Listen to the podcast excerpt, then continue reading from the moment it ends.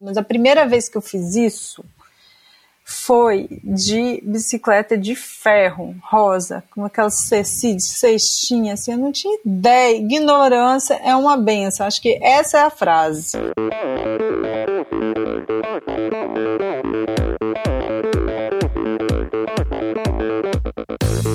Olá, eu sou Valerie Mello. Aqui é a Luísa Batista. Oi, pessoal. Aqui é o Marcos Paulo Reis. Sou a Camila Nicolau. Aqui é a Marina Chevalier Santos. Olá, aqui é o Alexandre Birman. Olá, eu sou o Vini Canhedo. Oi, aqui é a Carol Barcelos. E esse é o podcast. Sou Michel Bogli e aqui no Endorfina Podcast você conhece as histórias e opiniões de triatletas, corredores, nadadores e ciclistas, profissionais e amadores.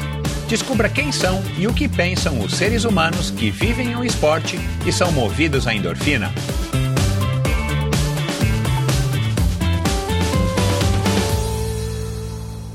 Olá, seja bem-vindo a mais um episódio do Endorfina Podcast. Esse e todos os episódios são editados pela produtora Pulsante. Siga arroba produtora Pulsante no Instagram. Bom, esse. Antes de falar aqui da Helena, antes de falar um pouquinho sobre a nossa conversa, eu quero aqui agradecer a todo mundo aí que repercutiu os últimos episódios, o episódio da semana passada, o, o episódio com o Stefan Neudin e o episódio da semana retrasada. Se você está seguindo aqui a sequência, né? Se você não ouviu, acho que vale a pena ouvir. O episódio com a Júlia, a Júlia Iglesias, que é uma jovem é, engenheira que trabalha no mercado financeiro lá em Nova York e que aos 22 anos de idade sagrou-se bicampeã mundial na distância de Ironman na categoria dela, né? Ela é uma atleta amadora, mas que um dia sonhou em ser tenista profissional e, e acabou, não, enfim, não dando certo.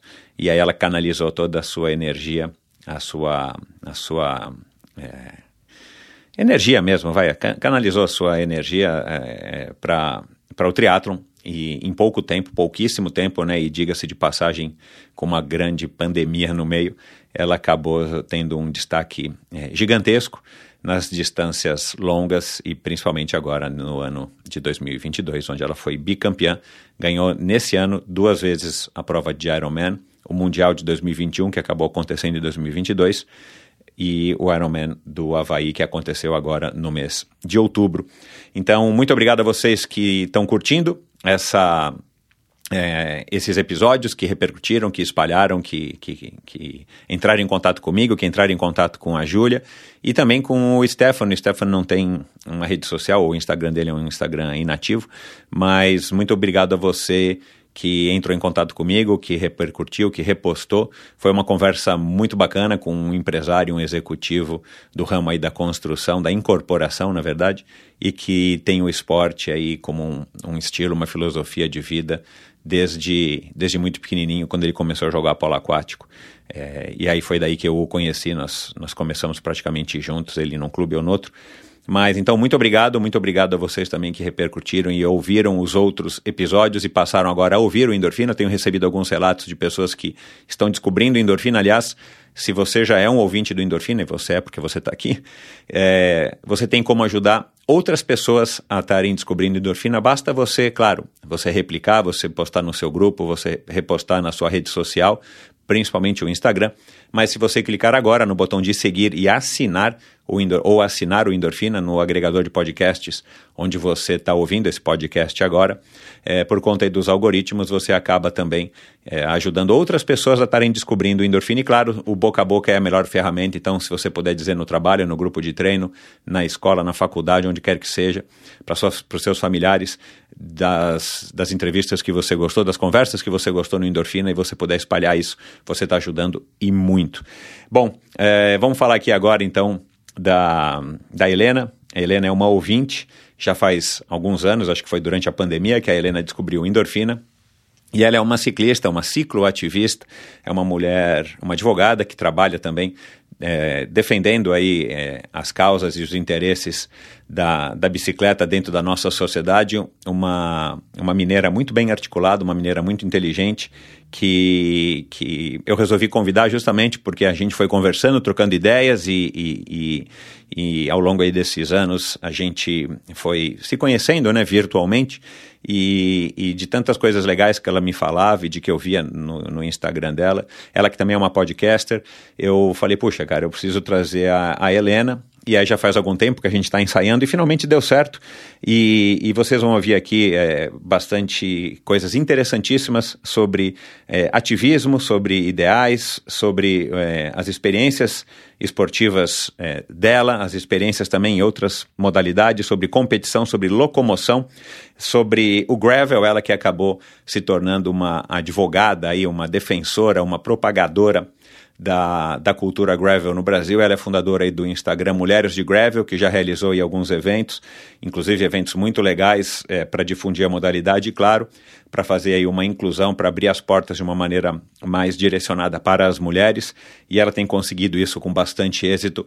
Ela, na minha opinião, né, ela é, um, é uma Renata Falzoni 2.0, né, eu brinquei isso com, é, é, brinquei aqui com ela 2.1 ou 2.0, porque é, a impressão que eu tenho é que ela está enveredando muito pelos caminhos que a Renata Falzoni, que já passou pelo Endorfina lá no comecinho, uma amigona minha, ela, eu acho que a Helena está seguindo mais ou menos aí os mesmos passos claro, né, adaptado aí para uma outra realidade, para uma outra época de vida. Então é uma, uma mulher interessantíssima e, e, essa, e essa é a conversa que você vai ouvir aqui agora com essa é, mulher que, além de ser uma excelente ciclista, é, vai participar no ano que vem, né? Ela, ela, ela disse aqui é, para mim que ela já está inscrita no Biking Man, que é uma prova que o Vinícius é, Martins organiza, uma franquia, né? De uma prova americana, uma prova gringa, não sei se é americana, que o Vinícius trouxe já para o Brasil dois anos, esse ano e no ano passado, uma prova de mil quilômetros sem assistência, onde os ciclistas passam por trechos asfaltados, trechos de terra, por isso que é, a, a Gravel é uma excelente bicicleta para fazer o Biking Man e, e, e, o Vinícius trouxe essa prova para o Brasil já faz dois anos. Inclusive o vencedor de 2021, Zogaib, já teve aqui o Fernando, assim como, assim como o Vinícius. E a Helena agora, que participou desse ano meio como uma voluntária lá, ela está inscrita para a prova do ano que vem, então agora ela vai mergulhar de vez no ciclismo competitivo de ultra distância e vai encarar aí uma barra pesada. E eu tenho certeza que ela vai se dar bem porque ela é super comprometida, super séria. Vocês vão perceber aqui que ela é uma mulher, enfim, além de ser super inteligente, uma mulher muito determinada em tudo que ela faz. E, e eu tenho certeza de que ela vai ter o maior sucesso aí no Biking Man. Bom, vamos lá então para mais um episódio do Endorfina. Muito obrigado pela sua audiência. Afinal de contas, quem é que não gosta de uma boa história? Minha convidada de hoje nasceu em Vila Velha há 31 anos. Filha única, praticou diversas modalidades esportivas como futebol, handebol, ginástica olímpica, vôlei, escalada, hipismo e até a vela. Formou-se em Direito e no ano seguinte foi fazer seu mestrado na UFMG em Belo Horizonte. Lá praticou karatê por alguns anos e também decidiu usar a bicicleta como meio de transporte. Desde então, sua ligação com a bicicleta só aumentou ao ponto de se tornar uma propagadora da cultura ciclista e da inclusão de mais mulheres na modalidade. Ela acredita que incentivar mulheres é incentivar todos ao ciclismo. Quando uma mulher pedala, muito mais pessoas pedalam. Para ela, hoje, a bicicleta vai muito além da saúde física ou do esporte. Conosco aqui hoje, direto de Vitória, no Espírito Santo, a advogada, doutoranda e pesquisadora em mobilidade urbana por bicicleta, assessora da Procuradoria do Município de Contagem na área de Direito Urbanístico e Ambiental, ciclista, cicloativista, vegetariana flexível, Podcaster, uma mulher desbravadora sobre duas rodas e pioneira representante das mulheres na modalidade do gravel, a Canela Verde Helena Carvalho Coelho. Helena, como é que vai? Tudo bem? Tudo jóia. Um prazer ter você aqui, a gente que só se conhece virtualmente, graças ao Endorfina, né? Mas é um prazer receber você e vê-la aqui agora, assim, em imagem 4K ou quase 4K, depois de alguns problemas técnicos. É, o prazer é meu. Ô Helena, é, eu vou ter que te refazer essa pergunta. Você já está ouvindo os episódios do Endorfina com os homens também ou só com as mulheres? Já estou ouvindo. Eu sempre ouvi, eu sou flexível. eu, gosto de, eu gosto de histórias de pessoas.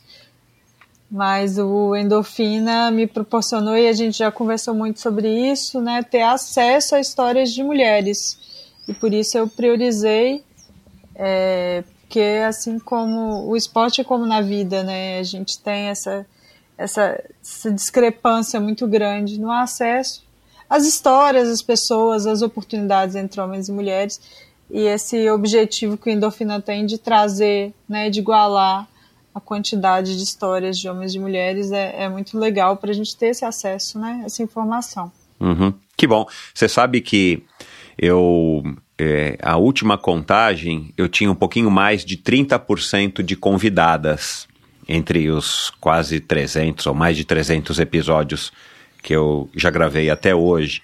Mas é, nos últimos episódios agora eu tenho feito uma sequência de mulheres, né? De vez em quando só interrompidas é, por algum episódio com um homem.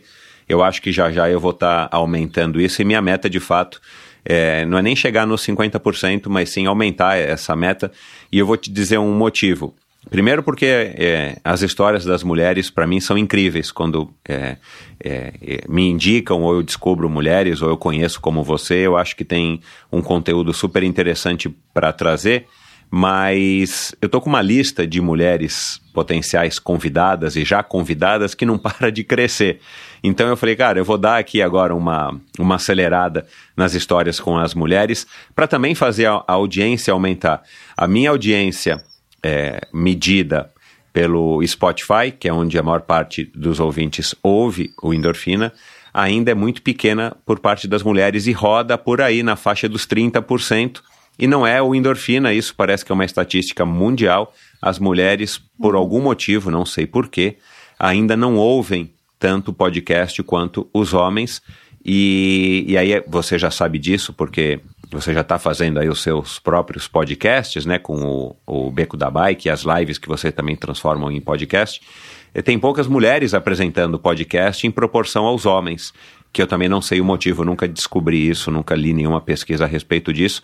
Inclusive, lá fora existem movimentos é, é, tipo o que você faz aí para a inclusão das mulheres na bike, existem movimentos que também favorecem, estimulam o, a inclusão das mulheres no mundo do podcast. Então, tomara que é, esse movimento cresça também no Brasil e que a gente consiga atrair uma audiência maior, atenção maior também das mulheres.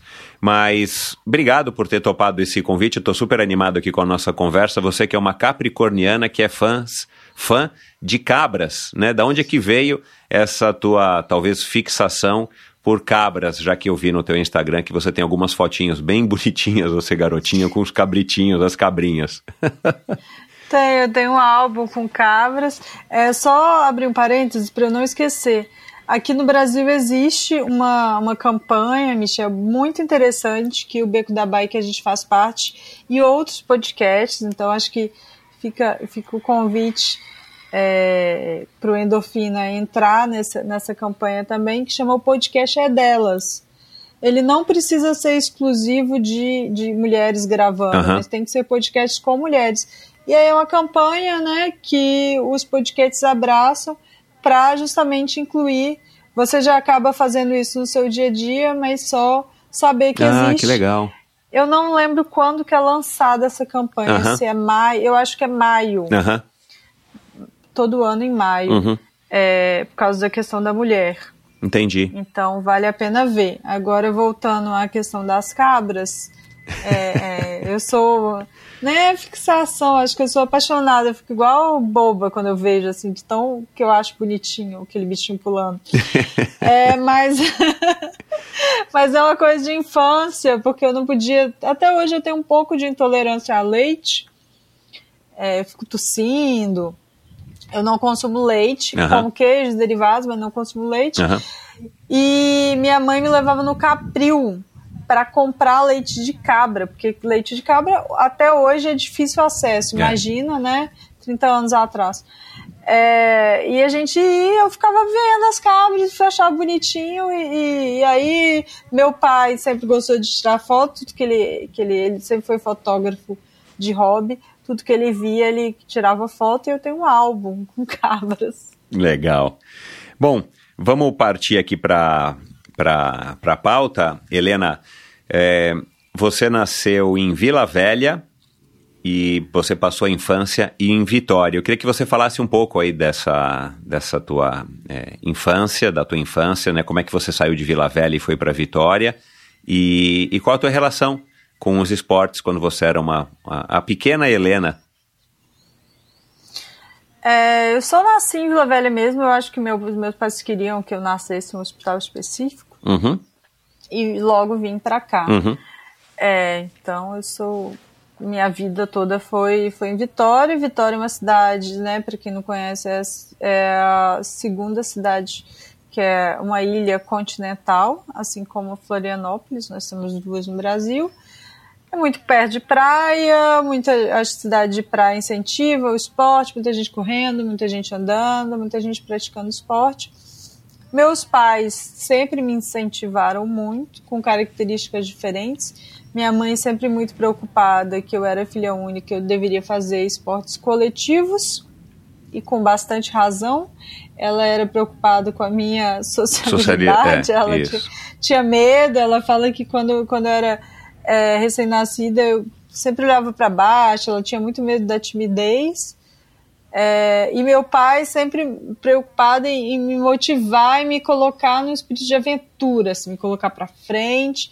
Então, é, esses dois lados, assim, minha mãe um pouco mais protetiva e preocupada com essa questão de sociabilidade, que foi muito importante para mim, e meu pai esse lado aventura, que também é, também foi muito importante. Então, os dois me incentivaram muito no esporte. É, eu fiz de tudo um pouco na vida, assim. Esporte é, o que? Escolar? Ou você fazia, enfim, né? Tinha escolinhas de outras modalidades? Ou era sempre na escola, no, no, na educação física ou alguma atividade extracurricular? Não, era, era na escola, mas era tipo escolinha na escola. Uhum. Então, assim, ah, o que eu fiz mais tempo foi ginástica olímpica. Eu comecei muito pequena ginástica olímpica, fiz uns oito anos. Que legal. É, mas era na escola, né? Uhum. Pô, que escola que tem ginástica física, olímpica? Que tinha, né? O que tem ginástica olímpica? Essas, eu acho que, eu não sei se ainda existe, acho que existe, chamava Pica-Pau, a escola. É, era o pica-pau, aqui em Vitória. Uau! Tinha ginástica olímpica. Que legal, meu. Aí tinha ginástica olímpica, tinha natação, tinha, tinha, tinha... Aqui as escolas têm bastante, bastante modalidade esportiva. Que legal. Isso ajudava. Que privilégio, aí, né? Depois, Porque isso não é comum. É. Depois eu mudei para outra, eu chamava é, Primeiro Mundo. E eu continuei fazendo ginástica olímpica lá.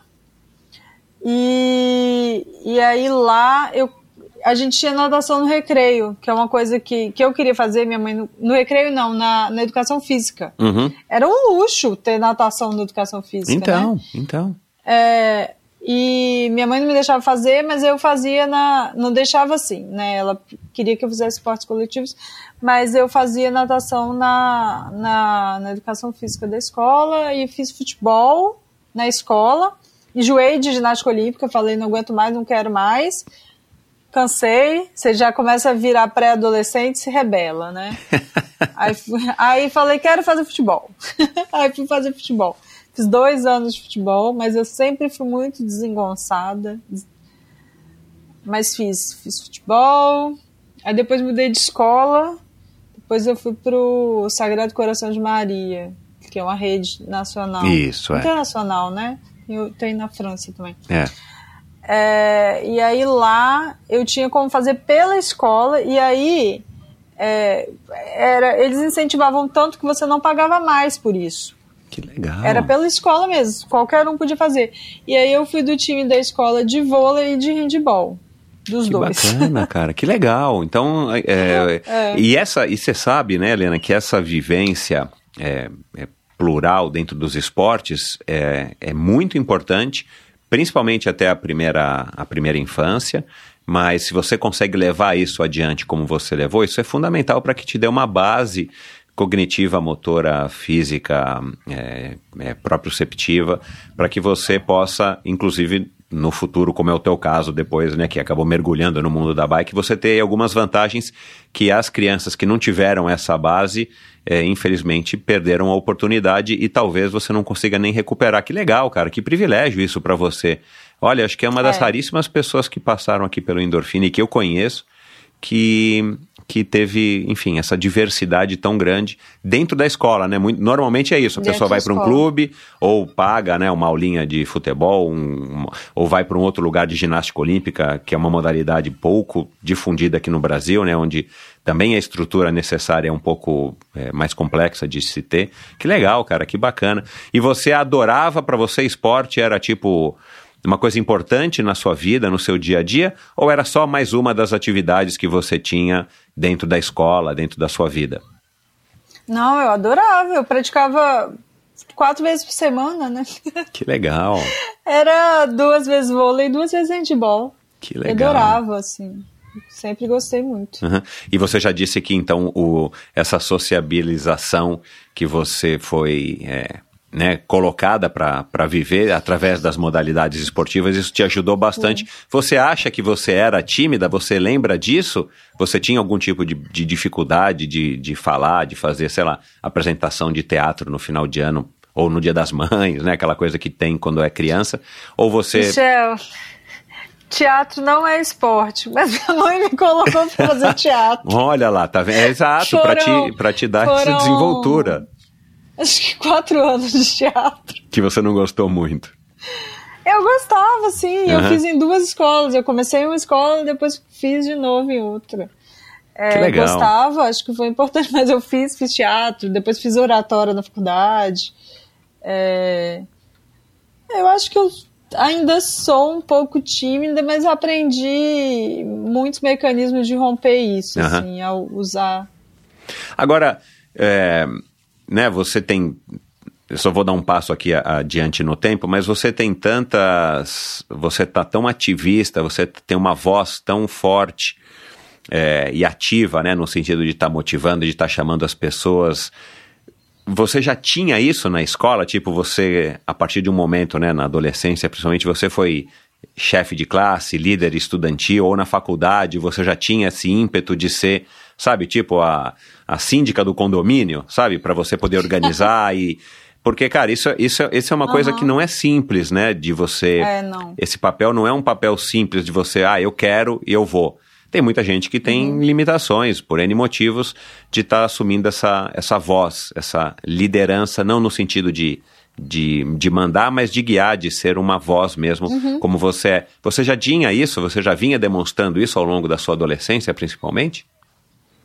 Na escola, a gente não tinha grêmio estudantil, a gente não tinha nada muito organizado. Aham. Então, eu acho que a escola não oportunizou isso, que eu acho que é uma pena, porque isso desenvolve esse tipo de habilidades. É. Que são importantes no dia de hoje, principalmente, né? É, mas na faculdade a gente tinha um centro acadêmico e aí eu pude participar durante durante toda a faculdade e eu fui vice-presidente do, do centro acadêmico. A gente ajudou a, a refundar, a ter uma sala, bastante coisa Uhum. aqui em Vitória. Uhum. é. Legal. Você está falando de Vitória agora, porque a gente está gravando num domingo e você está visitando os seus pais, né? Mas você hoje mora Isso. em Belo Horizonte, só para deixar claro aqui para todo mundo, né? Porque eu falei que vocês faz, enfim, você trabalha lá em Contagem, que é Minas Gerais, Belo Horizonte. Agora, eu descobri no teu Instagram, embora você não se lembre, tá escrito lá, a não sei que eu seja muito maluco, que teu pai te ensinou a andar de bicicleta. É uma foto você ao lado dele, Aham. ele com uma bicicleta, você com uma, ele me ensinou a andar de bicicleta e agora ele, eu incentivei ele a comprar uma bicicleta e se locomover, alguma coisa assim.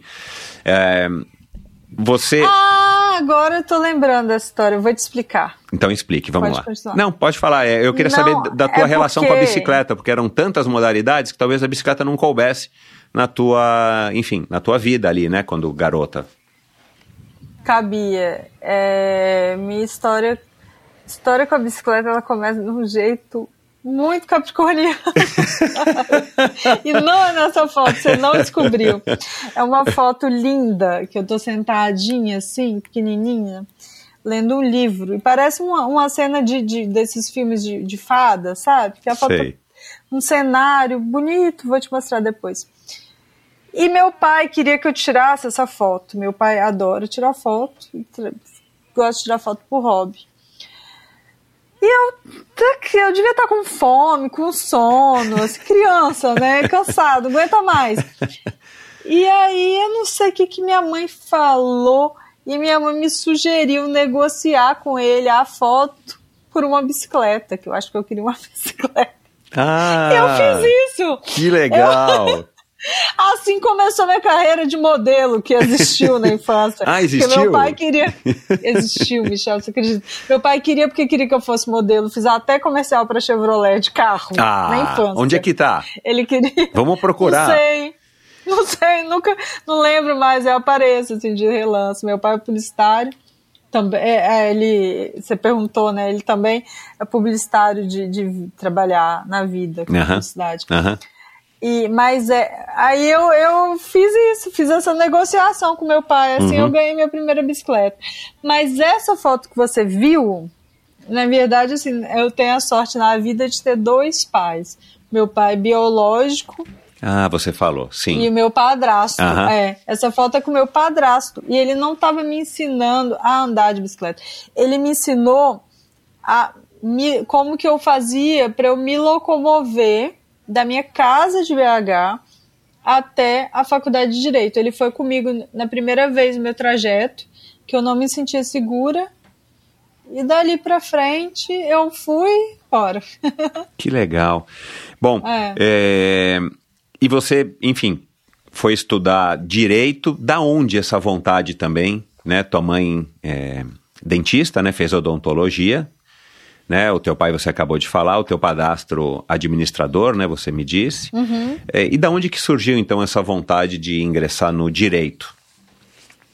Pois é, eu cheguei a pensar algumas profissões, né? Eu gostava muito de ciências sociais, mas eu pensava assim, gente, como é que eu vou viver é, fazendo ciências sociais? Assim, sempre tive, minha mãe sempre lutou muito para me sustentar, praticamente sozinha. Assim, meu pai sempre foi muito instável financeiramente, então sempre ficou por ela. Os pais dela é, tinha uma condição muito simples. Minha avó era costureira e meu avô era porteiro. E ela formou em odontologia na Universidade Federal. Que então legal. ela tem uma vida dura, né? Que, que forma o jeito com que ela pensa, que ela me criou, né? É, com isso.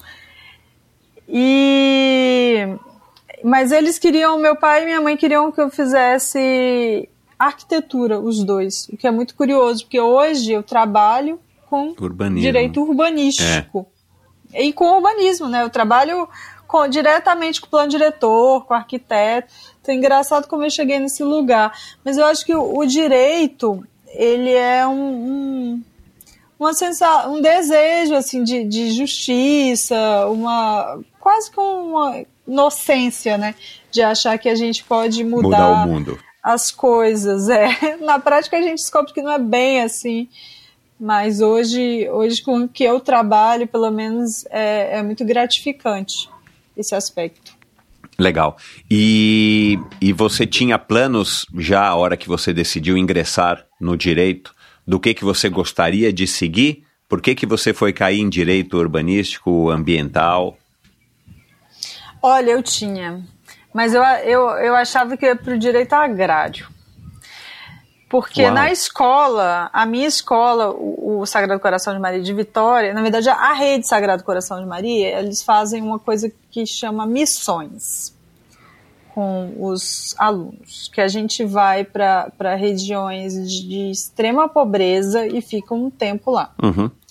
E eu fui duas vezes. Primeiro eu fui para para um, depois para outro, mas assim, primeiro eu fui para Jaúba, depois Janaúba ou vice-versa. E um era muito mais paupérrimo do que o outro, assim. Pra você ter ideia, essa história é bonita, porque como eu vou, vou, vou em um ano e volto dois anos depois, eu vi a luz e a água chegarem, Chegarem. nesse lugar. Uau. Eu vi, Michel. Aonde é, isso? Em que lugar assim, do Brasil? É norte de Minas. Uhum. É paupérrima, assim, paupérrima, sertãozão, assim, de, não tinha, não tinha, a gente via todas as estrelas no céu, eu vi chegar, assim, Caramba. foi, foi o programa de governo, Aham. foi, foi assim, foi emocionante voltar dois anos depois e, e saber que chegou água e luz uma realidade que a gente nem passava na nossa Exato, cabeça exato. que é. faltava, imagina. E isso me, me transformou muito. Eu falava, não, eu preciso estudar, ter formação para fazer alguma coisa para essas pessoas, né? E eu achava que eu ia muito para o direito agrário, acabei indo mais para o ambiental e para o urbanístico. Uhum. Bom, aí você é, termina a faculdade e vai fazer mestrado e, e consegue aí fazer mestrado na Universidade lá de, de Minas Gerais, em Belo Horizonte, se muda para lá e aí você teve então essa iniciativa de vou começar a me locomover de bicicleta, coisa que você não fazia em Vitória, que eu imagino uma cidade né, plana, muito mais propensa, muito menos movimentada. Eu, eu, eu não conheço Vitória, mas eu imagino, do que Belo Horizonte, que já é uma cidade grande, né, uma das grandes capitais que a gente tem. Como é que foi também esse, essa mudança de cidade e de repente você mudar um padrão? O que, que te despertou para isso, se você já tinha pensado em fazer alguma coisa é, similar em Vitória e por algum motivo não, não conseguiu fazer ou não teve vontade de fazer? Em Vitória é, é muito, muito, muito esquisito pensar, né? Mas assim, eu sempre morei muito perto, poderia pela ciclovia chegar, pela orla, né? Pela praia, Uhum. na época não tinha ciclovia, mas assim, poderia pela calçada, pela orla, tranquilamente chegar e eu não ia porque ninguém me falou, como, foi como se alguém tivesse que me falar que eu teria direito de ir pedalando, né? Nunca passou isso pela minha cabeça, eu sempre via a questão do trânsito e ficava horas esperando ônibus é, e dependendo de transporte público, né? Pré-adolescente. Minha mãe trabalhava muito, não conseguia sempre me levar, me buscar. E, e aí quando eu mudei, essa realidade ela mudou porque uma amiga que estava fazendo mestrado chegou de bicicleta numa Ceci azul. Ela nem tem ideia do impacto que isso causou para minha vida. Eu já, embora eu já tentasse falar para ela, mas eu acho que hoje a gente distanciou, a gente não, não se acompanha mais na vida. É, e quando ela chegou, ela falou: Ah, eu faço 5 quilômetros, eu venho de tal lugar, do Prado. Eu pensei: caramba, eu, do Santa Teresa até aqui são 5 quilômetros só, até o centro de Belo Horizonte. Então, se ela consegue, eu também consigo. E foi assim que eu tirei a bicicleta da garagem de casa, a que tinha, né, a famosa bicicleta que tinha, e comecei. Com a ajuda do meu padrasto. Caramba, meu, que legal. E vocês, agora, eu, é, eu acho que você não falou isso, por que, que você escolheu é, Belo Horizonte? Era um lugar onde tinha um mestrado que você queria? Era, sei lá, é, por que, que não São Paulo, não Rio? É porque a área que eu queria, Ah. ela tinha poucos lugares no Brasil. Uhum. Eu queria ambiental urbanístico e aí na época eu olhei, eu olhei é, na UFMG e eu olhei em Santa Catarina. Uhum. Santa Catarina, além da questão da distância, eu comecei a analisar muito a ênfase que eles tinham é, só em direito ambiental. Uhum. E eu achei né, a a UFMG com uma proposta um pouco mais nova, uma proposta ligada também a questões sociais, projetos interessantes ligados à cidade. Lá tem o Polo, Cidade Alteridade, projetos bem, bem interessantes. E aí analisei e falei, não, eu quero ir para a UFMG e eu vou passar. Uhum. E me organizei para isso. Legal. E, bom, aí você viu essa sua amiga, que estava fazendo também lá, ó, provavelmente o mestrado com você, e você falou, bom, eu vou começar. Como é que foi esse começo, né? E, e, e como que você eh, foi se adaptando a essa realidade de estar usando a bicicleta como meio de transporte, que eu imagino que não deva ter sido uma coisa tão suave, né? Assim, não foi só flores, né? Você deve ter tido aí vários, eh, várias questões, dúvidas, obstáculos, dificuldades, até de você poder se relacionar com a bicicleta e o meio ambiente, o trânsito, né? Numa cidade grande como Belo Horizonte, para você poder eh, não ter desistido, não ter largado da ideia e ter continuado até hoje. É, eu acho que a gente vai aprendendo a, a driblar todas as questões, né? A driblar a questão de chuva, driblar a questão de assédio, trânsito, É, eu fui aprendendo percursos que são melhores. Então, assim, meu padrasto me ensinou um, passava contramão, passava em calçada, horrível. Mas ele me ajudou a ser o que eu sou hoje, né? Exato, é. Grande. Tudo tem um passo. começo, é. é. É, mas aí depois eu fui escolhendo, pensando em novos trajetos, novos lugares que eu pudesse passar. É, construindo, né? É, por exemplo, se eu vou sair de noite, se eu vou voltar muito à noite para casa, o que, que eu fazia? Eu morava próximo ao metrô.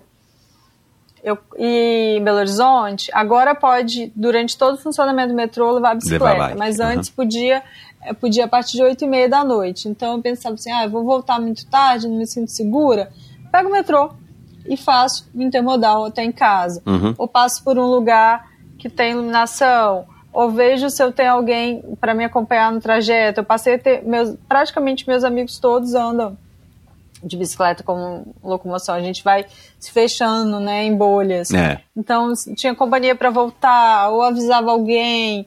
A gente vai criando esse, esses mecanismos mesmo. E ao longo desse processo de de aprendizagem, né, de, até de migração aí de, de modo de, de se locomover pela cidade, não houve nenhum fato, nenhum acidente, nenhum, nenhum percalço que fizesse ou que pudesse fazer com que você se desanimasse, tipo, ah, tomei uma fechada de carro, ou um dia levaram o selim da minha bicicleta no estacionamento da faculdade, coisas desse tipo.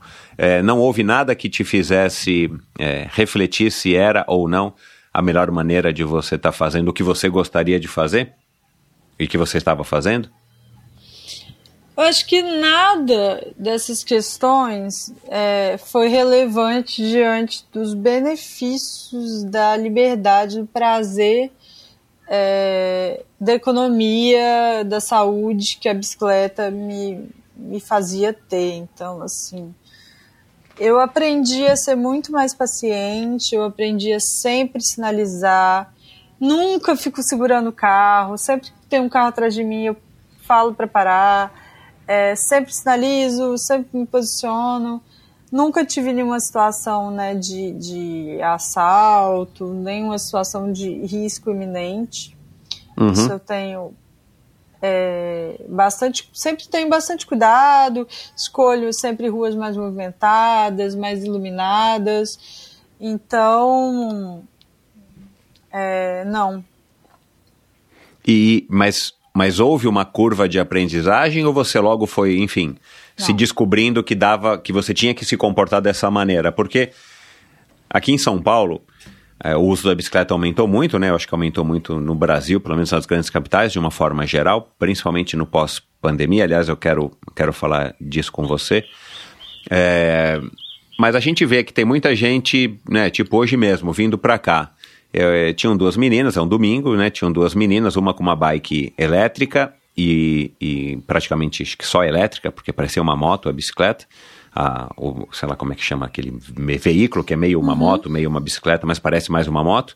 E a amiga dela pedalando numa mountain bike sem capacete, que a gente vai fazer, é, na, na faixa do ônibus, numa rua que normalmente é movimentada, de domingo não tem movimento. Assim, dava a impressão, quando eu cheguei aqui, que elas estavam completamente, tipo, não sabendo o risco que elas estão correndo de pedalar na faixa do ônibus, sem capacete, sem nenhum tipo de iluminação, e, tipo, passeando num domingo, né, como se estivesse no parque, mas numa rua movimentada do bairro aqui do Itaim, que é movimentado em São Paulo, né. É, você logo descobriu que você não deveria se comportar assim? Ou, e como é que você aprendeu, né, se você é, tinha aquela amiga, depois você disse que tinham várias pessoas que pedalavam também junto é, contigo, indo e vindo da, é, para a escola, para o trabalho, para a faculdade, para o trabalho, para casa. Né? Como é que foi essa curva de aprendizagem? É, é, como você falou, é uma curva, né? A gente vai aprendendo, vivendo, tomando fino, mas lendo também. Eu sempre me interessei em acompanhar é, as coisas relacionadas à bicicleta, à União Nacional de Ciclistas, tem sempre Entendi. informativo, e aí tem esses informativos, uhum. posicione-se na via, né? Fique, fique no, não fique no cantinho, claro, é. sinalize é. suas intenções. Tem sempre umas uns direcionamentos, principalmente para quem se locomove. E aí fui vendo uhum. e aprendendo. Eu acho que educação no trânsito a gente espera e a gente tem que dar também, né? Assim, é, sem uma dúvida via de nenhuma. mão dupla. Então, é, eu não quero nunca desagradar o motorista, eu quero que ele fique feliz com a minha presença para que ele seja esse tipo de pessoa com É, o próximo e- ciclista. É, respeite, seja gentil com os ciclistas que É. ele vai encontrar no caminho, né?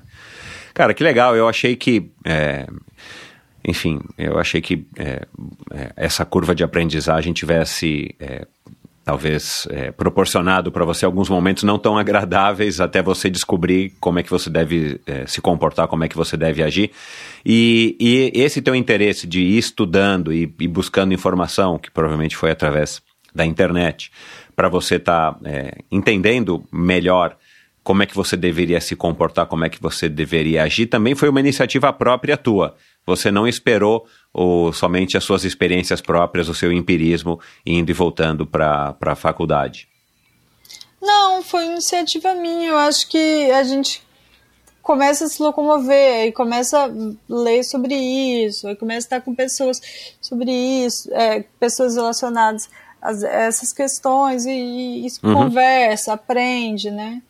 Uhum. É, Legal, curiosidade sua. Bacana. Você, até então, você é, foi aí então descobrindo é, pessoas, sites, grupos é, que, que, que, que divulgavam isso. Você já tinha ouvido falar na Renata Falzoni? né, Já. que já passou por aqui faz Aham. alguns anos. E, e ela, de alguma maneira, te inspirou para o que você depois viria a se tornar? Porque eu vejo muita similaridade, né? Entre ah, o que você faz e o que a Renata Falzoni já fez de uma maneira, é, numa outra era, né? Onde não havia internet, onde não havia a facilidade, né? E os próprios canais que a gente tem hoje para poder estar propagando as nossas mensagens. Mas eu vejo muita similaridade, né? Ainda mais depois de que é, eu conversei com ela aqui no Endorfina, entre o que você está fazendo e o que ela fez e hoje, né, ela já está num, enfim, já está numa outra fase também da carreira dela, já está de uma maneira talvez mais profissional e menos, não menos ativista, mas é, entre aspas também menos nesse, nesse ativismo de nicho. É, você aí descobriu a Renata Falzoni, de alguma maneira ela te inspirou para o que você viria a se tornar? É primeiro assim uma, uma honra essa comparação, porque Renata Falzoni é um ícone, né, do, do não sei, eu acho que ela não gostaria de ser chamada de ícone do ciclismo, mas eu não gosto de diferenciar uma coisa de outra. Para mim, todas as pessoas são ciclistas. Exato, É, exato. é. é, mas eu, eu acho que ela não ia gostar.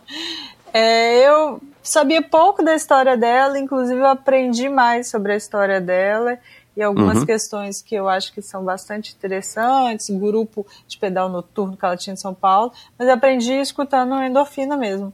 E, e Ah, foi legal. bem depois, assim. Aham. É, não, não sabia muito. Eu achava legal o projeto que ela fazia, né, o que ela, ela é, mas sabia, fui, fui aprendendo com o tempo mesmo. Uhum.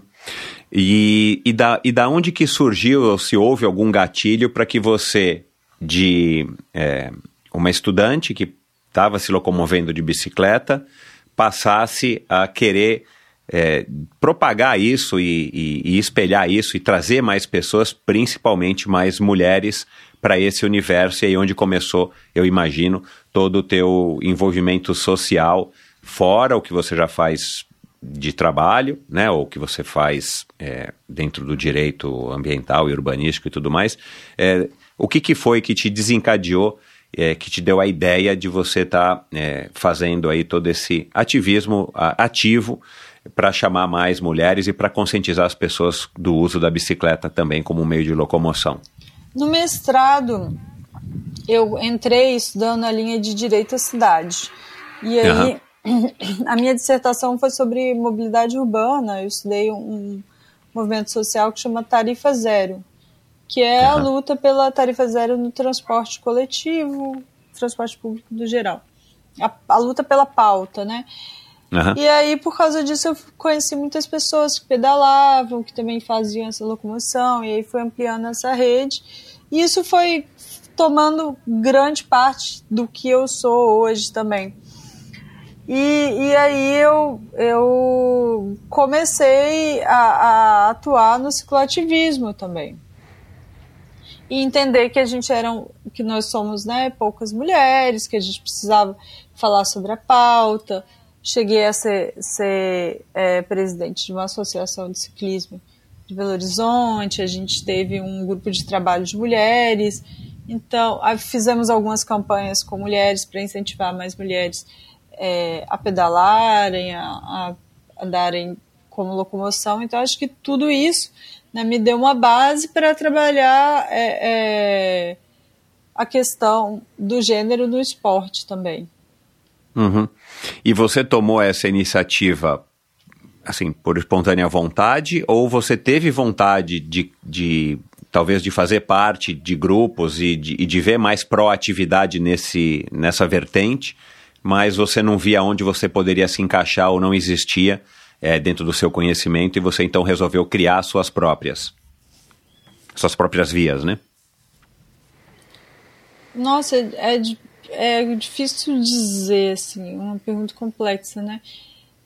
A, o cicloativismo sempre existiu e, e acho que essas questões todas, mas eu eu acho que a questão de gênero relacionada, né, é, à mulher eu sentia falta de, de uma, um, um, campo. Eu sou uma pessoa muito prática, eu gosto de, de, fazer, embora eu seja, né, tenha toda essa formação acadêmica, eu gosto muito da atuação empírica ali, uhum. da coisa acontecer. Eu achava que as coisas eram demoravam demais, então eu queria estar tá ali fazendo mesmo.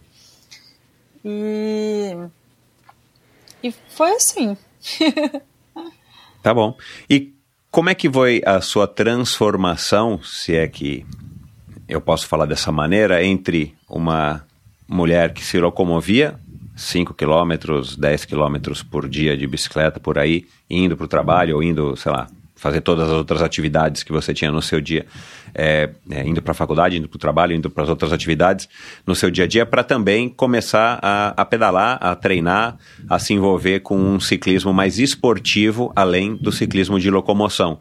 Porque hoje você já está pedalando, né? E daqui a pouco você vai fazer o anúncio aí da sua nova, é, do seu, do seu, da sua nova empreitada e do seu grande objetivo para 2023 do ponto de vista esportivo, mas você não você, você mudou, ou você se transformou, ou você agregou também a bicicleta é, como uma modalidade esportiva onde você pudesse também se desafiar e está indo né, para um outro campo, porque eu vejo, é, ao mesmo tempo que é a bicicleta, que é o ciclismo, né, o ciclismo urbano, o ciclismo como modal de transporte, é, eu percebo e venho percebendo aqui também ao longo da minha observação aqui à frente do endorfina que é uma é, atrai pessoas de uma maneira geral completamente distintas é, da modalidade esportiva ou mesmo entre as pessoas que fazem o mountain bike, que praticam o gravel ou o mountain bike, o ciclismo e o próprio triatlon, né, que são as principais modalidades.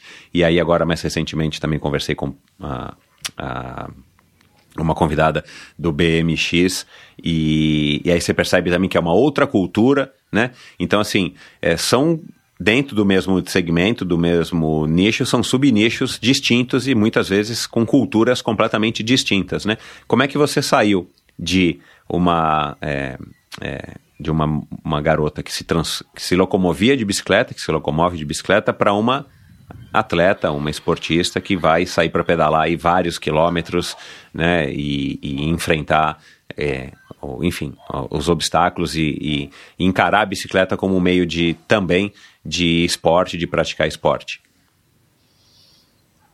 É, sempre foi com a bicicleta que eu tinha em casa e, e meus amigos fizeram muita diferença nisso. Hoje eu estava contando, hoje eu fui aqui em Vitória, num, num, lugar que chama Fonte Grande, que é um lugar muito bonito de subir, muito duro, uhum. e depois foi uma trilha. Eu fui de gravel, mas eu já conheço o percurso, já fiz várias vezes, mas a primeira vez que eu fiz isso foi de bicicleta de ferro, rosa, com aquelas cestinhas, assim, eu não tinha ideia. Ignorância é uma benção, acho que essa é a frase da vida no esporte. Quando a gente não sabe o que a gente está fazendo, vai descobrindo assim aos poucos. Quando a gente já sabe, já sabe a dor que vai passar. Então a minha ex-chefe, ela sempre me incentivava, e aí é a Carol, a Caroline Weber, ela ia para o trabalho de bike, fazia várias coisas de bike, fazia umas trilhas malucas. Eu sempre via, achava o máximo, mas, mas não foi ao ponto de eu ir trabalho de bicicleta. Na época a gente eu ia a pé, morava muito perto. E aí ela me convenceu de nessa trilha com, fazer essa subida. A subida tem 2,500 300 de ganho, 8% de inclinação. Paralelepípedo. Tem trecho que bate 20%. Aí eu lá, de de ferro, ceci. de tênis, sem Exato, clipe, é. sem, sem, nada, assim. Capacete de skate, completa ignorância. Mas fui e zerei a subida. Porque eu já pedalava em BH como locomoção, é uma cidade né, mais alta, então morro. Tinha esse treino. Cheguei, eu sei que tiraram foto minha que viralizou a cidade inteira, porque eu subi. e as pessoas claro. paravam e eu subi. E aí depois a gente desceu a trilha, porque minha chefe, minha ex-chefe, né, hoje minha amiga Carol, com muita razão, falou: olha, é muito pior você descer o paralelepípedo com esse pneu liso, porque subir é difícil, descer também é, né? Trepidando, imagina, ia ser horrível gente, era melhor empurrar um pouco na trilha do que, do que passar por essa trepidação. Aí eu fui. E aí depois eu conheci um monte de gente. E aí eles me chamavam para fazer pedais noturnos. Eu ia com aquela bicicleta mesmo, fazia. Uhum. E um é, monte de mountain bike e é- eu. e eu. É. Ali, do jeito que tava. E acompanhava. E uhum. aí depois é, tinha em BH eu tinha uma outra bicicleta que é uma Aro 26, uma mountain bike meio urbanazinha, que eu, que eu coloquei um guidão um pouco mais para cima, adaptei, não tem suspensão nem nada, bem simples. Eu comecei a gostar da coisa. Aí eu já passava quando eu, eu sempre ficava vinha para casa de férias, né? Eu trazia outra bicicleta que era melhor de andar e ia. Aí eu fiz 100 quilômetros com ela. Com amigos também. Caramba, meu. 120. A gente fez Vitória, Piúma, Piúma, Guarapari. E aí, Guarapari, a gente pegou um ônibus e veio. Da outra vez, eu queria fazer esse bate-volta completo. Meus amigos toparam. E a gente foi, assim, também, no fim da completa ignorância. 195 quilômetros, sem bike fit, sem de tênis, assim, uma dor na escápula, um vento contra. Eu odeio plano, eu sou escaladora, assim. Plano e vento contra, eu pedi pra morrer. Prefiro, prefiro uma subida longa e constante. A gente fez. Aí eu fiz, eu falei, gente, eu mereço, né? Uma bicicleta melhor.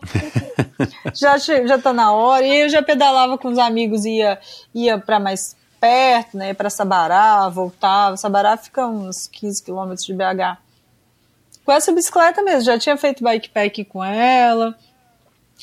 E aí, na hora de escolher a bicicleta, eu ficava muito em dúvida, porque eu queria tudo em uma bicicleta. Eu não achava uma bicicleta. Não existe, na verdade, assim, não existe uma bicicleta que me achasse tudo. Eu experimentei a bicicleta de um amigo. Eu estava muito em dúvida se eu comprava uma road. E eu experimentei uma grável de um amigo, o João. Ele trabalha até na Sense também. É, e foi a minha primeira bicicleta. E aí eu falei, nossa, bicicleta é legal e ela não é tão perigosa para descer, o pneu é maior, achei confortável. E aí comprei minha primeira grável. E acho que foi claro que influenciou tudo que eu sou hoje também, né? Isso foi em 2019. Mas foi uma decisão muito acertada, porque é pela versatilidade que a bicicleta me dá, que combina com o meu perfil de vida, né? Aham. Uhum.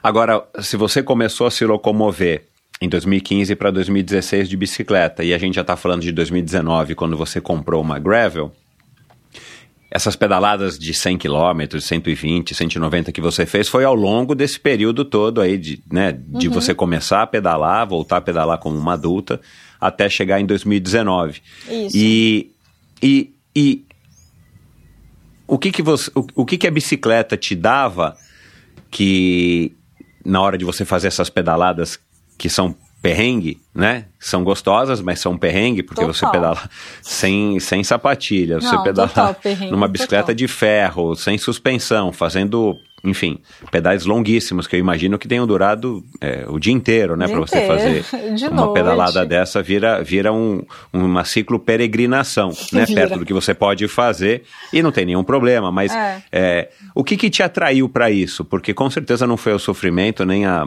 a dor no bumbum, nem a dor na Não. escápula, né? Nem o vento contra. Não. o que que te atraía? O que que era que, que tava sentindo? Era a turma? O que que era, cara, que te motivava a fazer isso? Eu acho que eu percebi o quanto que eu podia conhecer o mundo, assim, a partir das minhas pernas. Aham. E foi isso, assim, eu comecei a conhecer lugares novos e, e pessoas novas e, e de bicicleta e, e sair, e de- parar de ficar em casa, né? Não ficava presa em casa, não dependia de um carro, não dependia de nada, dependia de mim, da minha bicicleta. E como eu já me locomovia, é, quando você sai da locomoção e entra no esporte propriamente dito, você já tem mais skills, digamos assim, porque você já passou por várias situações na cidade, de dia, de noite, anda de madrugada.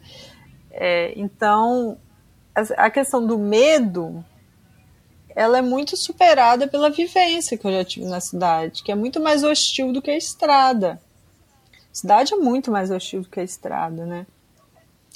Então me, me deu essas habilidades que me levaram hoje a pedalar muito sozinha. E às vezes eu até prefiro, muitas vezes. Legal. E, Helena, o, o esporte, ele te traz o que que você é, também curte? Porque você faz muitas pedaladas, como você disse agora, até pedala sozinha e, e tal.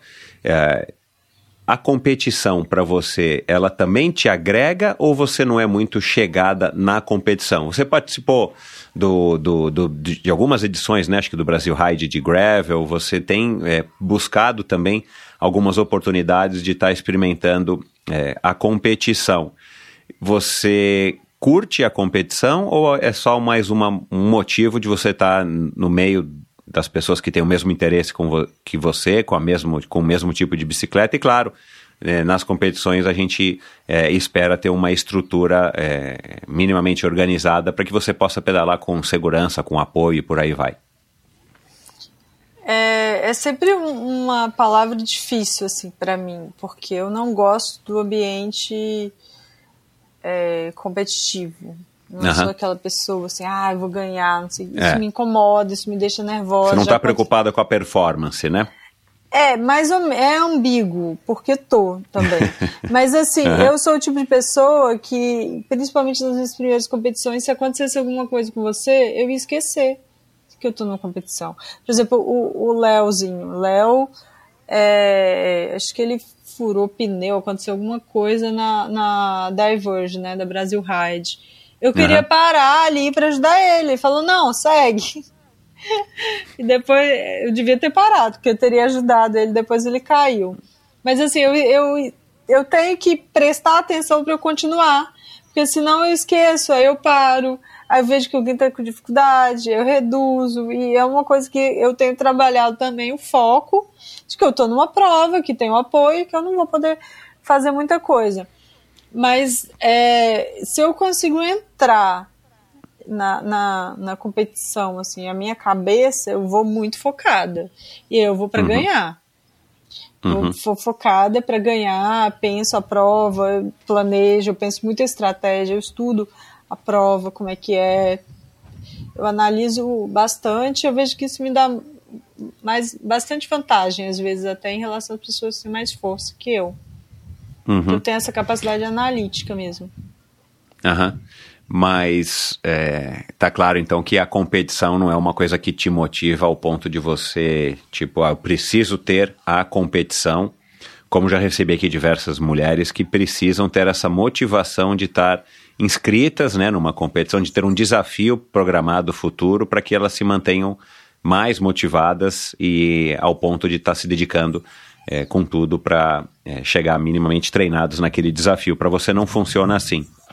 Não, não funciona. É, mas eu gosto, né? Eu gosto de, de ter. Eu não, não vou fazer uma competição assim, fiz, me inscrevi, vou fazer, não. Acho que todo o Aham. meu processo na vida eu gosto que seja é, preparado, planejado.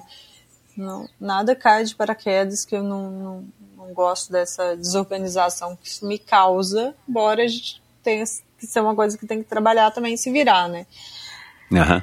É, mas a competição foi a primeira vez que eu participei foi um, um convite da Raquel Gontijo, né, que você também já entrevistou, minha amiga. Ela me Aham. sugeriu participar da Copa Internacional de Mountain Bike em Araxá, de gravel. Nem tinha modalidade Uhum. feminina. Eu falei, ah, Raquel, competir, nunca tinha passado na minha cabeça. Ela, não, vamos, não sei o que, nem existe modalidade feminina, Raquel, que eu vou caçar? Ela me convenceu. Aí eu falei com o Rogério, eu falei, Rogério, quero correr, só que eu tô de gravel, não existe modalidade feminina, vamos criar? Rogério é organizador da prova, né? É. Aí ele falou, vamos. Dois dias antes da prova. Uau. Ele é um cara Criou. super legal, né? É, criou, eu fui, eu fui até a propaganda da, da- na época, né, da, da inscrição, a, a Copa Internacional me apoiou 100% nessa prova, eu tive apoio deles e tive apoio da High Bike na época, é, da High Bike. E aí eu fui. E aí eu fui, a Raquel ganhou, obviamente, né, a Raquel Uhum. é uma máquina, mas foi, foi muito legal, foi a minha primeira competição. E aí, E aí, a partir daí, você viu que tinha um, um caminho também para seguir, né? Não somente você participando das provas pela sua própria satisfação, mas você também sendo uma desbravadora nesse sentido, né? De você, olha, eu sou a primeira a me inscrever, quem sabe vem outras mulheres e você pode servir de espelho, você é o exemplo que traz outras pessoas para para estarem se encorajando a participar também das competições na categoria gravel.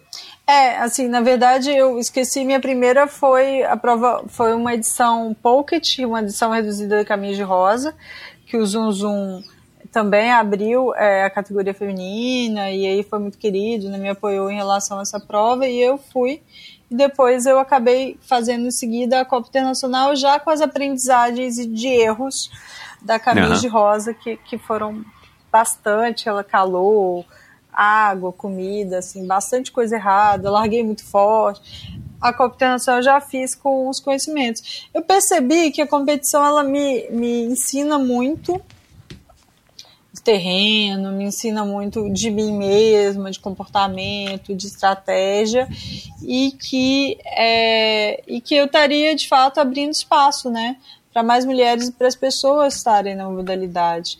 E é muito interessante que, que é a imagem pela semelhança, né, a representatividade. Quando um homem está participando e está é, é, chamando para uma prova, ele está entregando essa mensagem para homens.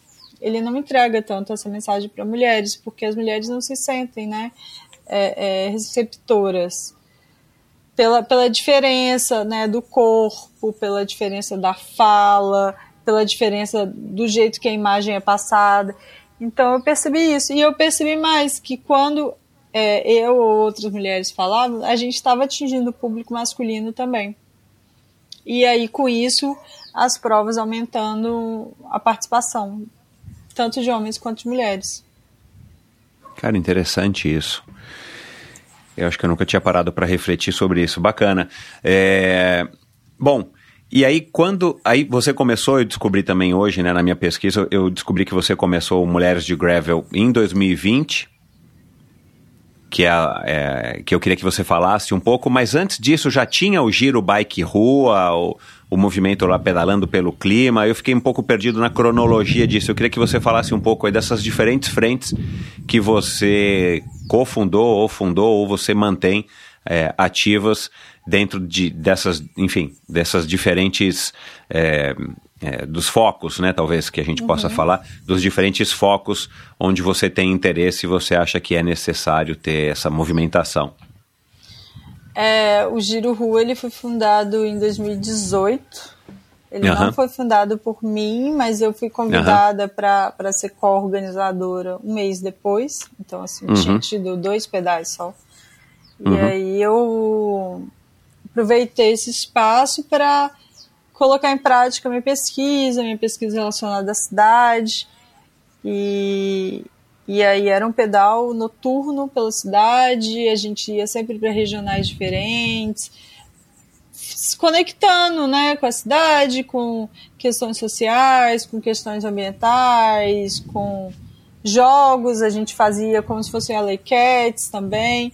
Era, era bem, bem legal, mas hoje, hoje eu não consigo, desde que eu voltei. Eu fiquei um ano em Vitória na pandemia, e desde que eu voltei para trabalhar presencial na procuradoria, eu não consigo mais ter esse compromisso semanal de estar tá à frente puxando um pedal.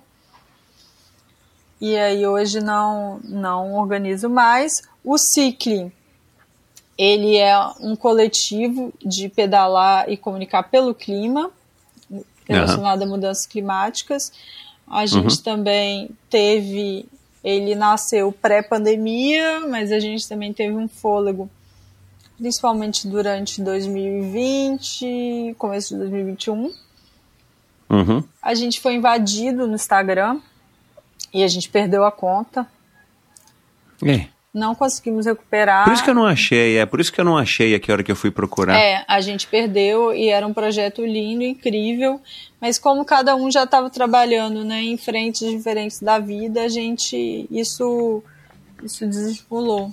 Mas era um projeto uhum. de pedalar e comunicar pelo clima, de ir em lugares, fazer registros. Uhum. E aí hoje então o que, que é? O Mulheres de Gravel que você é. tem ativo. Uhum que se tornou aí o, enfim, a, sua principal área de interesse. Você chegou a passar pelo mountain bike nesse processo de migrar para o gravel? Você nunca nem, assim, não, não participou de nenhuma prova, não fez pedais de mountain bike propriamente dito? Foi direto da, da Ceci de ferro para gravel? Não, assim, eu tenho uma bicicleta de alumínio também, que é um mountain bike, mas é um mountain bike é rígida. Urbana. É, uhum praticamente urbana. Eu coloquei um pneu slick, né, um pneu um pouquinho é, maior, mais liso. Então uhum. não, não dá para falar que teve uma mountain bike nesse meio tempo. Eu andei Entendi. de mountain bike emprestada, mas assim, também nada que fizesse tanta diferença assim. Uhum. Foi gravel direto. Inclusive nunca andei de road. Caramba. É, o, Ô, Helena, e aí fala um pouquinho sobre então o Mulheres é, de Gravel, né? O, o que, que você faz para quem não conhece e quais são os seus objetivos.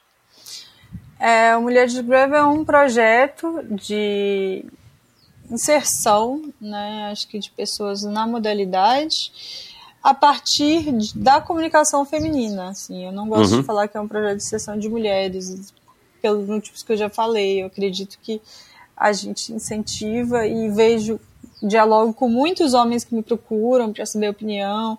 Talvez por nós mulheres é, tem, temos uma, uma, uma, comunicação mais aberta, né? com menos certezas do que a comunicação masculina, assim, pode ser uma hipótese.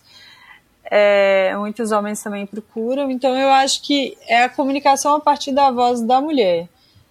É, eu tenho meu perfil pessoal, que eu posto coisas minhas, mas para mim o Mulheres Gravel não é sobre Helena, é sobre comunicar, trazer mulheres, então eu sempre procuro participar de provas, estar tá alinhadas alinhado com os organizadores para ver se a gente pode fazer alguma ação específica, se eles querem mandar material e divulgar. É, isso, todas as provas de gravel, ou pelo menos as maiores do Brasil, desde 2000 e 2021.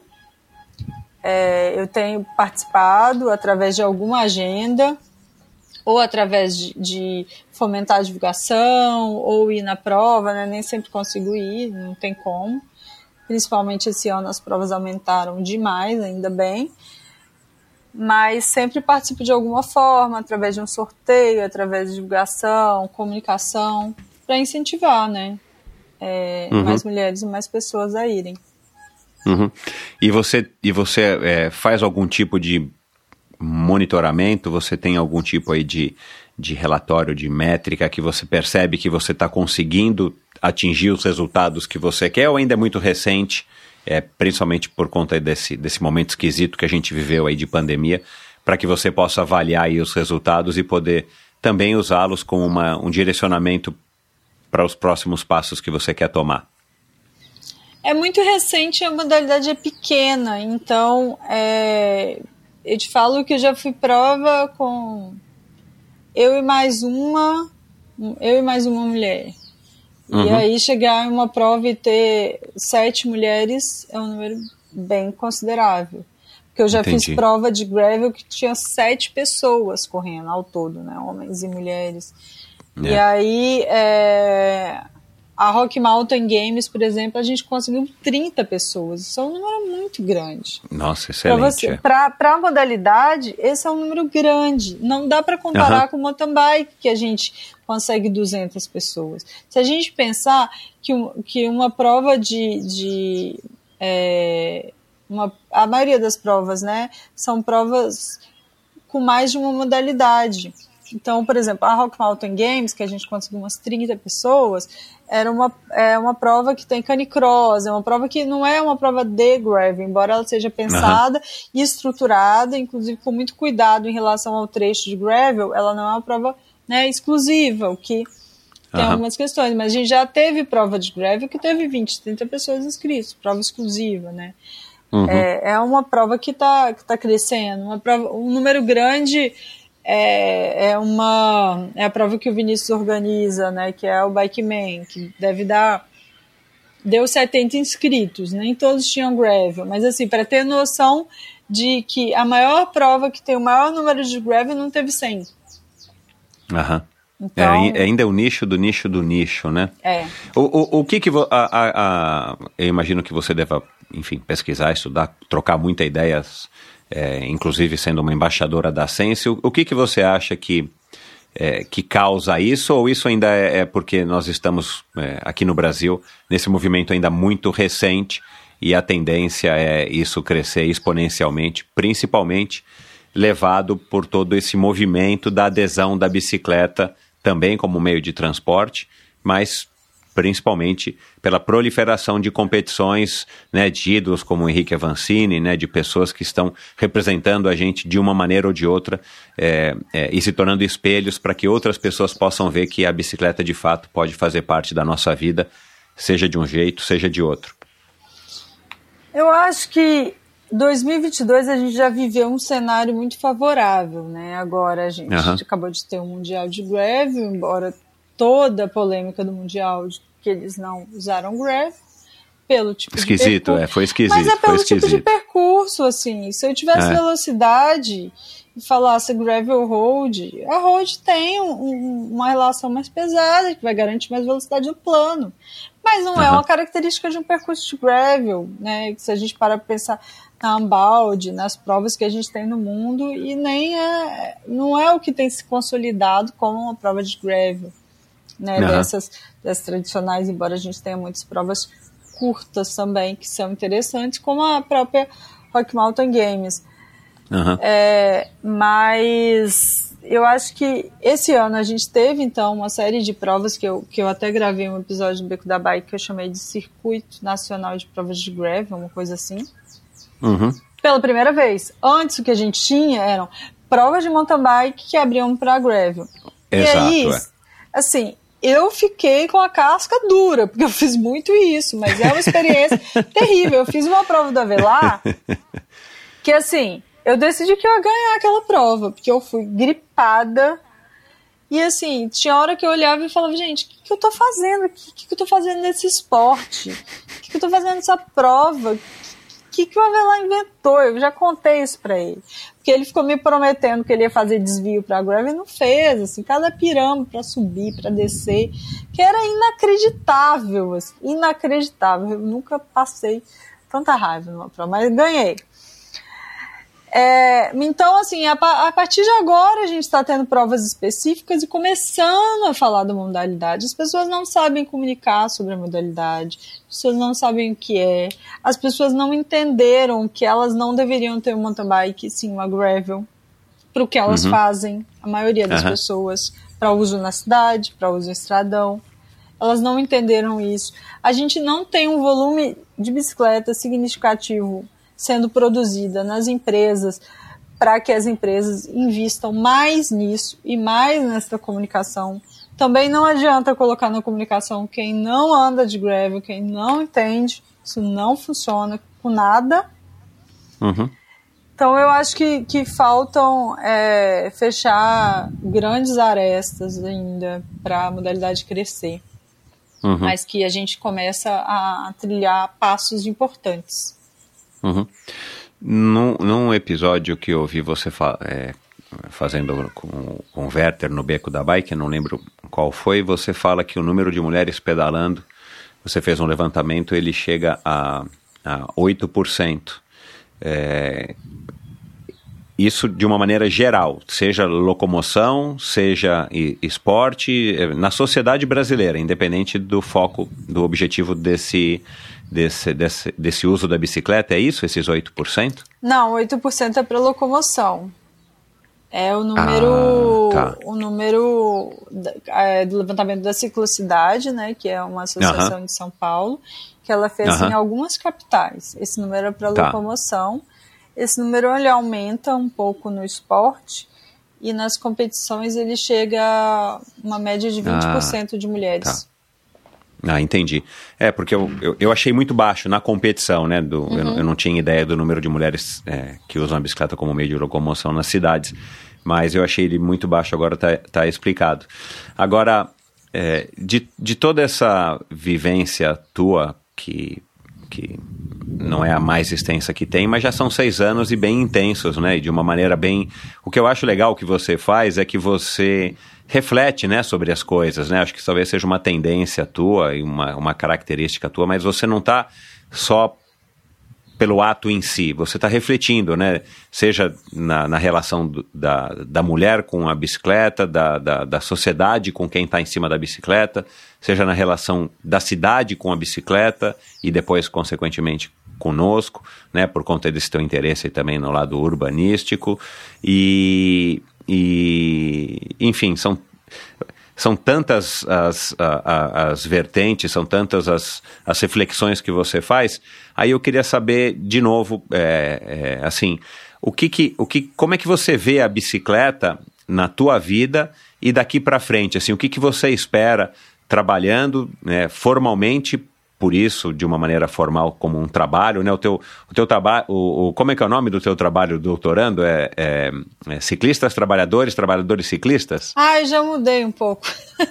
Ah, mudou? Bom, é, mas enfim. Mas é por aí. É, é, minha, meu título da tese é, é, a intermodalidade como incentivo à modalidade ativa e, e aí tem um subtítulo de análise de políticas públicas e vida cotidiana dos ciclistas. Uhum. Uhum. Bom, enfim, então assim, você você está estudando isso, você tá, uhum. né, pra, pra defend, vai defender uma tese sobre esse tema, você pedala, você está competindo, você organizou, né, aquele camp que você me mandou o vídeo, que está disponível é. também no Mulheres de Gravel, super legal, com a Raquel, foram que umas 15, 20 mulheres 16. que tiveram, uhum. é, 16 mulheres que fizeram um pedal muito bacana, com apoio inclusive patrocínio do Strava, né, da Rosana, é, muito legal. Enfim, é, o, o que, que você imagina, né, o que, que você busca para que você pudesse estar tá satisfeita com a, a, o que você vai enxergar, o que você está vendo da, da relação da gente com a bicicleta, vamos falar aqui em termos de, de Brasil, e da sua relação com a bicicleta. Essa é uma, uma coisa que eu penso muito para mim, não falo uh -huh. muito para fora. Mas eu sou uma pessoa que, como a gente já conversou, né, eu gosto da realização. Eu sou muito inquieta para que a minha ideia fique só comigo. E, e tem uma frase que eu vi no pichada no muro uma vez, que fala assim: o mundo é lento, eu que sou imperativo. Imperativo, meu, com M. Aí eu, eu fico pensando um pouco, sabe? O mundo é lento ou eu que sou imperativa? Porque eu quero que as coisas aconteçam, eu acho as coisas muito devagar. E eu uhum. tenho essa capacidade analítica muito grande e de analisar e ver como a coisa vai acontecer e já conjecturar como é que faz e fazer. Uhum. Eu sou uma pessoa que faço as coisas, não, não fico uhum. esperando. Então eu, eu fico pensando muito como que toda essa como que eu posso usar, né? Toda essa bagagem. É, hoje eu já trabalho com, com consultoria, né? Eu trabalho no consultivo na minha área, então bastante estudo, bastante planejamento, projeto, né? é, trabalho com plano diretor, todas as questões relacionadas à cidade. Sempre que eu pude, coloquei bicicleta. Vezes eu já chegava na parte de mobilidade, já começava a rir quando parecia bicicleta, já olhava para mim, já olhava para o outro, pro outro assessor, tipo assim, ai meu Deus, lá vem eles, colocando bicicleta aqui. Então, assim, na verdade, são, são formas de, de ativismo né, institucional. Existem pessoas que trabalham com isso, é, com lobby, lobby que a gente chama lobby do bem, que é, é defesa né, de mudanças climáticas, defesa de, de mobilidade. Eu acho que, que é, são caminhos e estruturas possíveis para que eu possa reunir né, toda essa bagagem de conhecimento, tanto acadêmico, profissional, quanto relacionado às minhas vivências como, como ciclista, como cicloativista, é, e que o campo institucional me permite né, trabalhar. Uhum. Uhum. Se você puder levantar a, da sua opinião no que seria é, mais relevante para estar tá tornando mais fácil a, a enfim, a receptividade é, das mulheres ou a migração das mulheres para bike ou a aceitação das mulheres dentro do ciclismo, o que, que você acha que é o mais é, importante, o mais relevante? Eu tenho um texto que eu escrevi com uma amiga, a Letícia, é, sobre a pandemia, quando a gente teve uhum. o boom de infraestruturas cicloviárias no geral, né? Uhum. Ciclofaixas uhum. temporárias e por aí vai.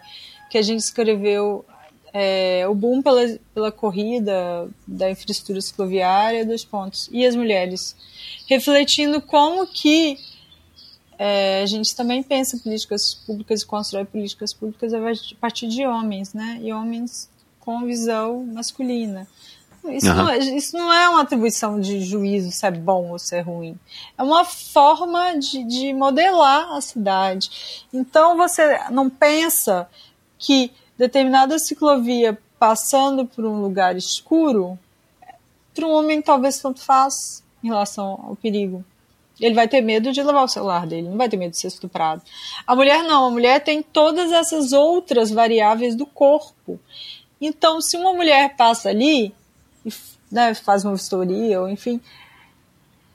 Ou se uma mulher está ali planejando, que faça o uso da bicicleta né, como locomoção, que tenha essa vivência, porque não adianta se uma mulher também estar tá afastada disso, né? A questão de gênero não se supre por si só, não vai pensar isso. Então a gente precisa é, de mulheres à frente, mulheres que, que tenham essa, essa vivência prática construindo a cidade e construindo políticas públicas e também construindo esporte, porque isso agrega, isso faz com que mais mulheres é, é, estejam ali. Não adianta uhum. você abrir uma prova, uma modalidade para uma modalidade, abrir é, é, a categoria feminina e fazer a premiação de homem diferente para a premiação de mulher. Esses tipos de sensibilidade são mínimos, né? Uhum. Você acha que em termos de é, pensando aí nas marcas que estão presentes no Brasil, é, envolvidas no mercado de ciclismo, seja de bicicleta, de acessórios, de roupas e nas, e nas provas, né, diretamente os organizadores, você acha que a gente está bem servido hoje, em 2022, sabendo, né, 2022 para 2023, sabendo que é uma modalidade nova, você acha que isso está tá caminhando a contento? Nossa, é uma pergunta ampla, mas você diz em, em relação ao, a gênero, em relação a tudo? Não, sim, é, com relação, com relação, ao, é, com relação ao estímulo das mulheres a estarem é, pedalando, a preocupação, isso que você falou, ah, não adianta um homem fazer a propaganda porque ele vai estar tá falando primariamente né, ou primordialmente para o homem. Não adianta uma marca estar tá fazendo uma divulgação, estar tá criando uma bicicleta que não tenha é, as características ou que não fale a linguagem para as mulheres. Ou não adianta o organizador soltar uma, uma uhum. prova e não, não divulgar que vai ter a categoria de gravel e que as mulheres são bem-vindas, em, em, num aspecto mais amplo mesmo, a gente não precisa ser específico aqui. Uhum. Mas você acha, pelo que você tem visto e acompanhado tão de perto, que a gente, em 2022, pós-pandemia, a gente está num lugar que, que, promete, que, tem, que promete futuro, ou você acha que a gente ainda não, não chegou nem nesse aspecto ainda, é, de uma maneira geral, né, na relação da mulher competindo ou participando de passeios, de clínicas, de campos, é, enfim, é, e, na, e na, na infraestrutura que envolve todo esse aspecto da bicicleta, é, tirando a locomoção, que, que envolve toda essa estrutura da, da, do universo da bicicleta, seja em fabricantes uhum. é, de tudo que envolve a bicicleta, seja em organizadores de eventos? Eu acho que eu tenho facilidade muito grande com diálogo, então, assim, o meu caso é bem atípico. Eu sempre tive uhum. apoio de todos os organizadores em todas as provas. Eu praticamente, eu, eu tive um grande apoio do Strava também né, tanto o projeto Mulheres de Greve, quanto em relação à prova, o, uhum. próprio Training Camp eles patrocinaram. Uhum. Uhum. O Strava é uma empresa que tem investido bastante é, em mulheres que andam de greve. A gente tem a Vicky de Sá também, que, que também tem é, apoio deles. E eles têm investido, isso tem sido muito legal como, como que esse diálogo aparece e incentiva é, mais pessoas. Uhum. Agora, em relação à construção de bicicleta, a pensar né, é, é, fisicamente né, os equipamentos, eu não vejo isso acontecendo de uma maneira geral nas empresas. É, a gente tem poucas empresas que têm a, a Gravel, né? Porque a gente não tem muitas marcas uhum. tem a bicicleta. É, a gente tem pelo menos duas que têm embaixadoras que são mulheres, né? Duas só, bastante pouco, mas tem. É, agora é isso, trabalhar, levar no evento, levar nos eventos, né? Colocar à frente, colocar à frente na comunicação, acho que são outros projetos que ainda estão um pouco distantes de acontecer. Uhum.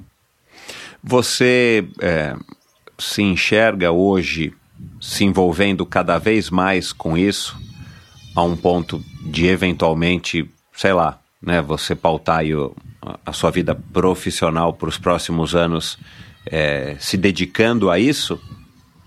A causa do ciclismo, a causa das mulheres no ciclismo aí, é, ciclismo né, no termo amplo da palavra?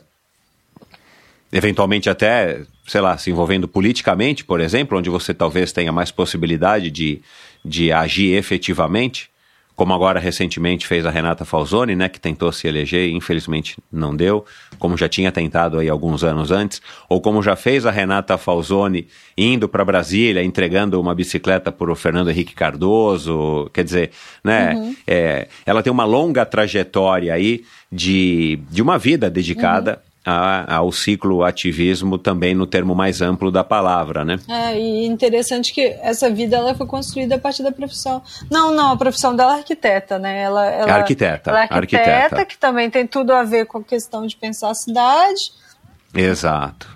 E, ela... e na USP ela teve contato lá com a bicicleta, quer dizer, se eu não me, se eu não me engano, foi mais ou menos assim o início é. dela nessa questão, né? Depois teve a parte esportiva, ela como repórter, fotógrafa, né? Ela acabou se envolvendo também na questão esportiva e, e enfim, aí por aí foi. Mas ela, ela, ela pautou a vida dela nesse, nesse propósito, né? Uhum. De estar tá se envolvendo e tentando fazer coisas cada vez mais é, de maior que, que pudessem gerar maior impacto do que fazer só o, o, os night bikers lá que ela é, criou, é, que era uma coisa é, os Night Bikers Sim. que ela criou e era uma coisa muito legal que depois, claro, se expandiu e cresceu, uhum. mas aí também ao mesmo tempo fugiu do controle porque não é uma coisa que ela detinha, né, o, o, os direitos de fazer, enfim.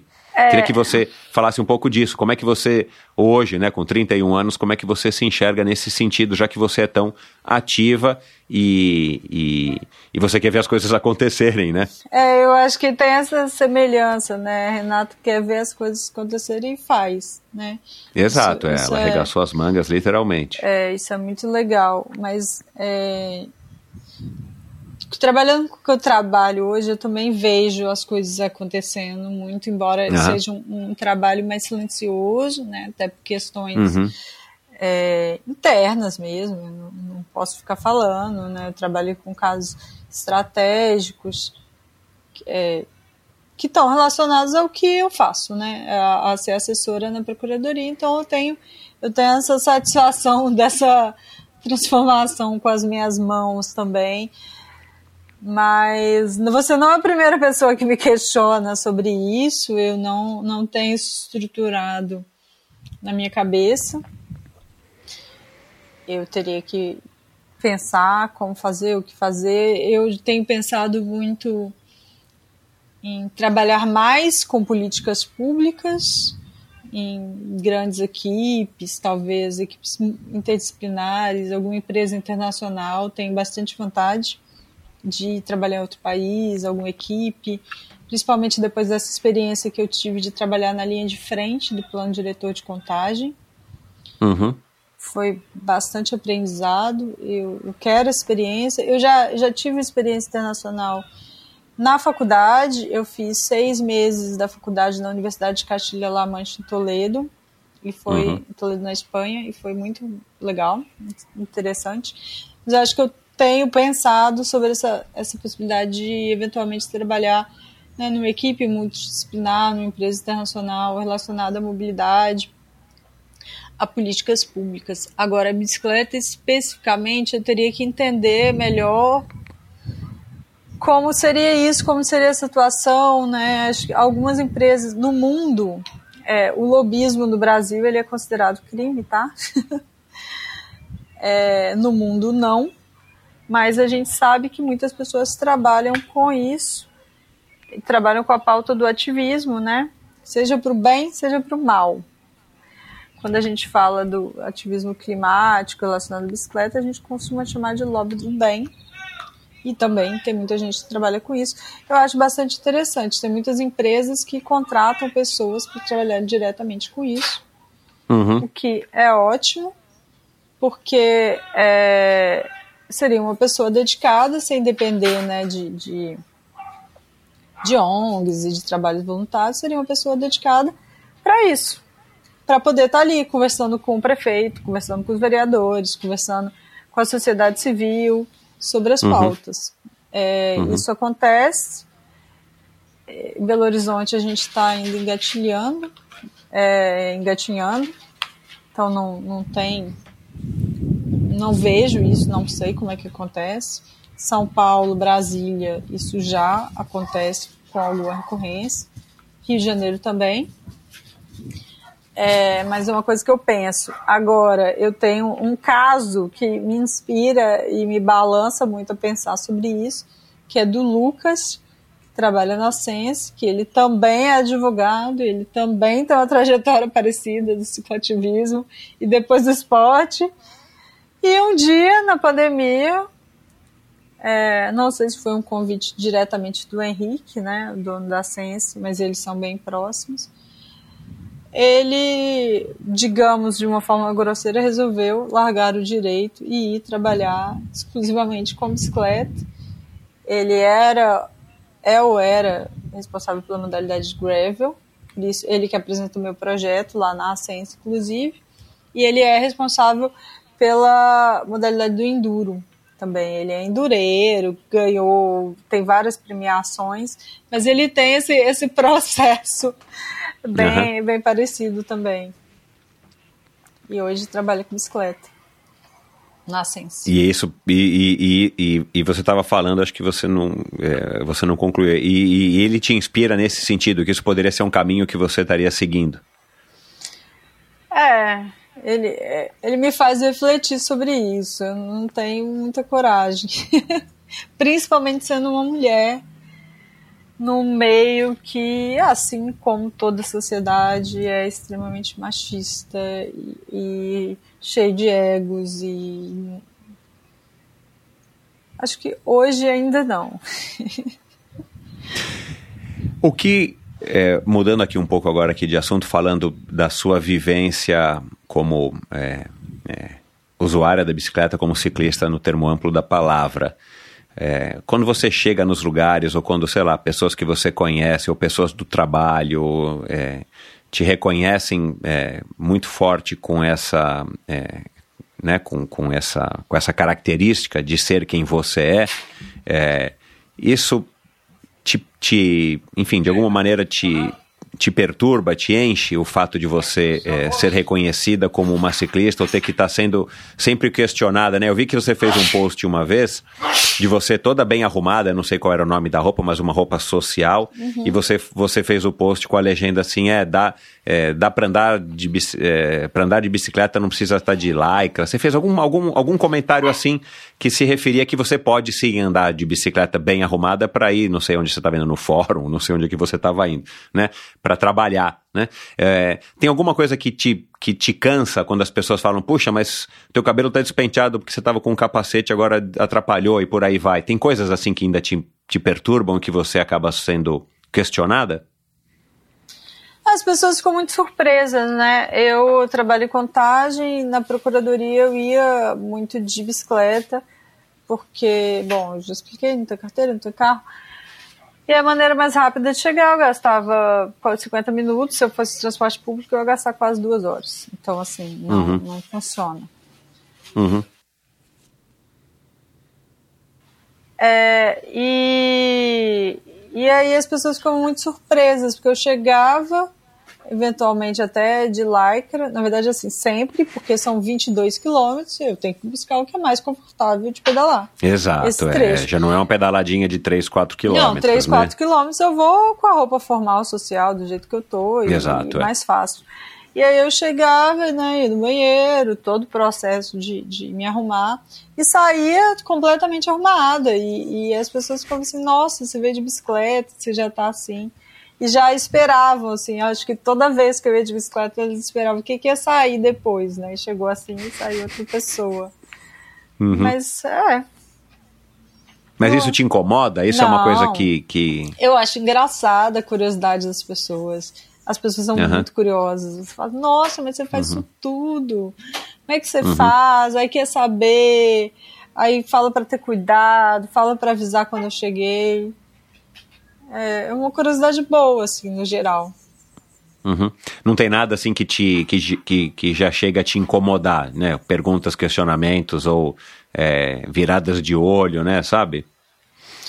Não, nem sempre todos os lugares são receptivos com a bicicleta, né? E, e aí às vezes a gente tem que adaptar. Tem gente que acha que é maluquice, ai, o que, que você está fazendo? Às vezes tem que subir, colocar a bicicleta na sala, ai, que é um absurdo. Uma vez eu escutei de uma pessoa que imagina se todas as pessoas viessem de bicicleta e colocassem a bicicleta na sala, porque não tem lugar para deixar, e, eu não vou deixar a minha grável presa Exato. na garagem, não. E minha uhum. chefe me autorizou. Aí eu virei, eu sempre tento tratar a situação, ele me deixou com muito bom humor. Primeiro eu virei e ri, e falei, ia ser o dia mais feliz da minha vida se isso acontecesse. E eu ri, eu já quebrei a pessoa, né? Porque ela já ela achou que eu fosse brigar, assim, eu não vou uhum. brigar. Uhum. por isso, não, tem que brigar por coisas tão relevantes. E aí, assim, sempre fica de olho virado. Umas semanas depois eu comprei um doce pra ela, eu falei, vou adoçar a vida dessa Mas é isso, tem. Se a gente desanimar, não, não funciona. Helena, agora para terminar, fala qual que é a, o, quais são os teus planos é, esportivos para 2023. Fazer aqui uma revelação que, se não for inédita, é quase inédita. É, publicamente é inédita com certeza. Eu estou inscrita para o Bikeman Brasil, vai ser a minha maior prova. É, eu pretendia fazer esse ano, mas pelas questões de anemia e entender os treinos que eu perdi, né? Anemia, para quem não sabe, deixa com bastante disposição, cansaço em excesso. Exato, então, é. assim, eu fiz o tratamento, mas eu perdi para trás todos os treinos e eu não faria uma prova. Muita gente me falou: ah, faz uma, faz, vai, e vê o que, que você acha. Eu falei, não, não é o meu, meu perfil. Se eu não puder fazer uma preparação séria, um planejamento, eu não, não quero fazer. Acho que eu Uhum. fico frustrada. Aham. Eu posso não conseguir, mas eu tenho que ter tido uma base, é, é, uma base sólida. Isso é importante para mim. Uhum. E, e eu acho que essa é uma das uma característica também das mulheres no esporte, que eu ando pensando mais do que numericamente, por, em, em porcentagem, né? Mais do que os homens. Os homens vão, assim, eles confiam muito na força física e só. É. Assim, tanto é que muitos, antes do Bike Man, que é uma prova de planejamento, me perguntavam como é que eu faço para ter a rota. No dia anterior, eu falava, gente, vocês não têm preocupação nenhuma com nada, com nada. Uma mente assim vazia, despreocupada. Eu falo, não é possível. É uma prova de planejamento, de estratégia, que você tem que analisar, tem que estudar a rota, analisar onde você vai parar, analisar o terreno, analisar pontos de apoio, analisar comida, oficina. A, a Vic passou um ano se programando para isso. E ela ficou em terceiro lugar, geral. É uma mulher. Então, cara, é. Por causa do planejamento dela. Não foi só força nas pernas. É. Por causa do planejamamente. Planejamento se aliado a um tivesse- cronograma agressivo, né? Diga-se de passagem. Ela não tá mais falando muito de cronograma agressivo, não. Fez planilha, fez, fez fortalecimento. Mas é, se ela tivesse arriscado, talvez, e essa é uma escolha dela de dormir todas as noites, mas se ela tivesse arriscado, é, talvez não dormir a última noite, se isso fosse eficiente para o corpo dela, porque pode também não ser, Aham. Ela talvez teria garantido o segundo lugar. Olha lá. Ia ser bonito. Vamos ver ano que Mas- vem, né? É, vamos ver ano que vem como é que vai ser a briga. E ela vai estar na Cross antes, que vai acontecer esse ano. Não sei quando esse episódio vai ar, mas vai acontecer esse ano, fim de novembro. É, e ela promete também. Então, essa. Os meninos essa, que se cuidem, viu? Que a Vicky chega lá. É. Então, essa, esse é meu principal objetivo de, de 2023. Eu quero mudar um pouco 2022 e 2021. Eu fiz provas curtas, né, para participar, para incluir a modalidade, para falar da- das mulheres, mas eu não quero é, que meu 2023 esteja, tenha essa ênfase, porque eu quero a ênfase na outra distância, porque toda viagem, né, a gente é o deslocamento, cansa também, é associado à minha vida pessoal e de trabalho. Então eu quero que a ênfase seja provas de longa distância, até porque agora elas existem, né? Mudou um Uhum. pouco o perfil, antes elas não existiam. E para me preparar melhor para esse grande desafio, que com certeza vai ser incrível.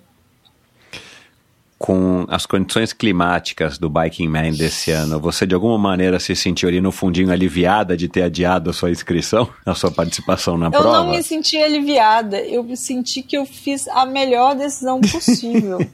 Porque, assim, além de ser irresponsável com o meu corpo, com a minha preparação e com o meu equipamento, é, choveu demais, assim. Caramba, eu, meu.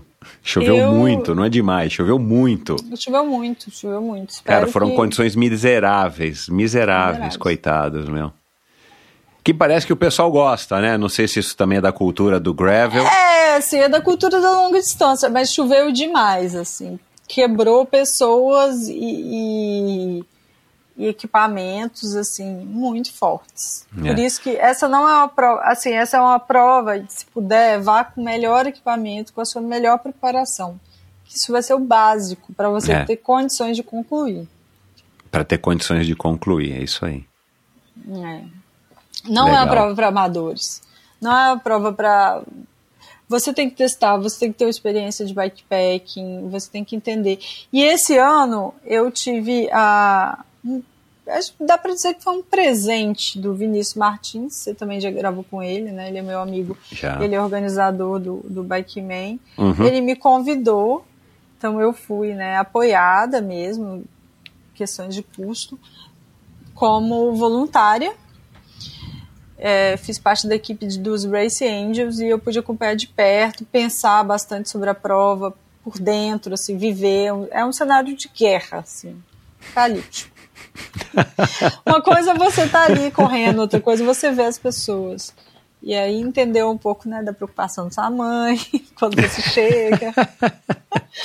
tá lá vigiando os pontinhos e entender, nossa, eles não chegam, né? Aham. O que está acontecendo? Aham. Entender um pouco esse outro lado. E, e me deu uma bagagem muito boa, um aprendizado. E aí eu já começo, já comecei, né, de fato, a minha preparação para 2023. Uhum. Bacana. Vai ser na mesma época, né? Acho que o Mesma Vinícius vai fazer sempre na mesma época. Mesma época, o Vini disse que ele olhou o índice pluviométrico de 20 anos É. e nunca choveu assim em setembro. É. Tá, tá difícil agora para qualquer um prever porque os padrões estão mudando, né? Então, É. é, enfim, como organizador, coitados, fica difícil de você imaginar que que vá se manter ou você não sabe, né? Se vai ser uma seca ou se vai estar um calor fenomenal ou se vai estar uma chuva torrencial como foi.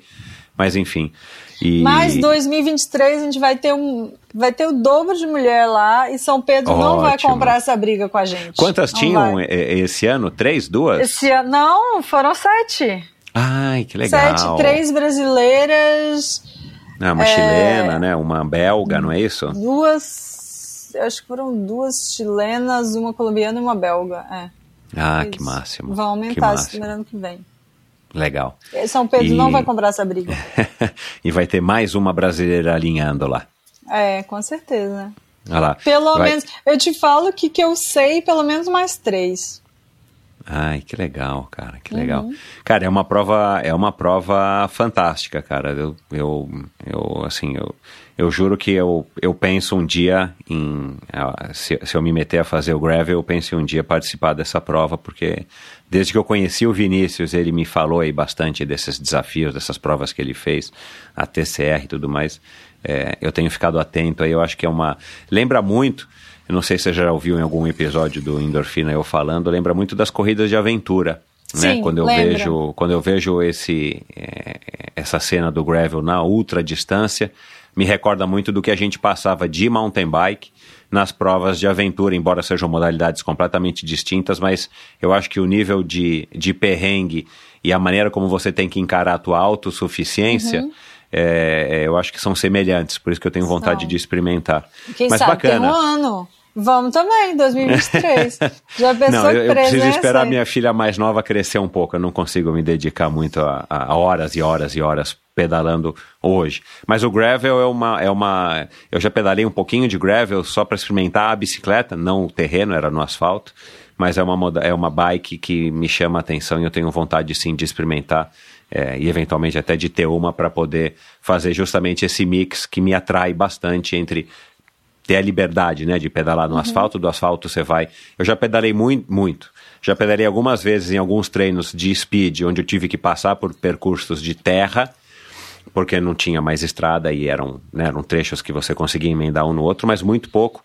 E, e eu acho bem interessante, né? E no Giro da Itália, que acho que foi esse ano, né? Se não me engano, o Giro da Itália Brasil, eles colocaram um trechinho de, de terra, que a gente acho que pode chamar de gravel, que era bem pedalável, tinha algumas poças, alguns buraquinhos pequenos que se encheram de água. E eu sou muito simpático a essa, a essa ideia, por isso que também é uma modalidade, um estilo de bicicleta que me atrai. Mas enfim, Helena, muito obrigado. Foi legal demais levar essa conversa aqui agora, finalmente é, é, se olhando olho no olho e, e embora remotamente, mas para conhecer um pouquinho melhor quem é a Helena Carvalho Coelho, da onde é que você veio e para onde que você quer ir a bordo da sua bicicleta de gravel.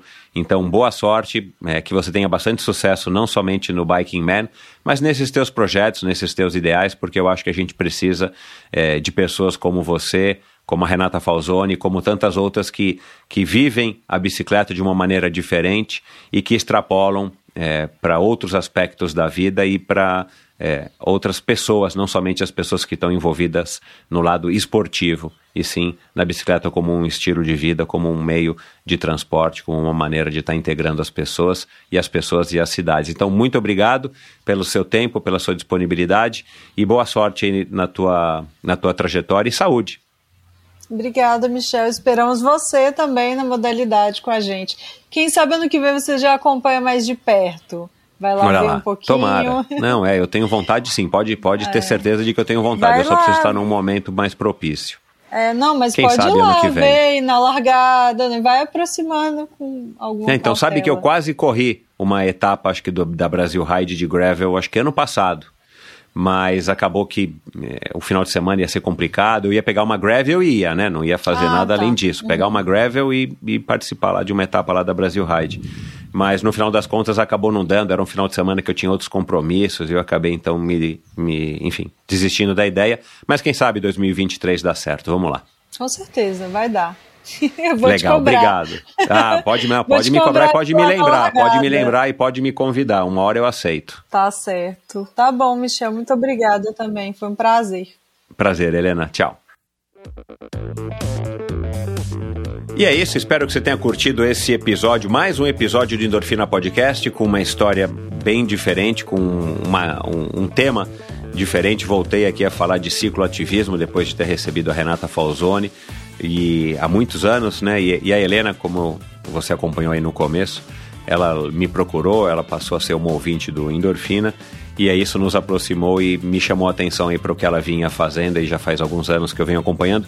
Então quis trazer essa, essa impressão, quis trazer essa história, essa ideia, essas opiniões, para que você pudesse aí também conhecer um pouquinho de outro lado, outra vertente que não é esportiva ou de um empresário, de um executivo, como tem sido o, o, o padrão aí dos convidados, esse padrão amplo, né, dos convidados do Endorfina. Dê um alô para ela, eu vou colocar aqui o, o link para Mulheres de Gravel no post do episódio de hoje. Lá no Instagram dela você manda um alô dizendo o que, que você achou, fazendo comentários, se você quer se informar, se você quer se inteirar, também é uma boa maneira de você estar é, seguindo o, o, a- o Mulheres de Gravel e, e, consequentemente aí a- o trabalho da Helena. É muito legal se você também curte essa modalidade ou se você está curioso para conhecer um pouquinho mais a respeito dessa modalidade.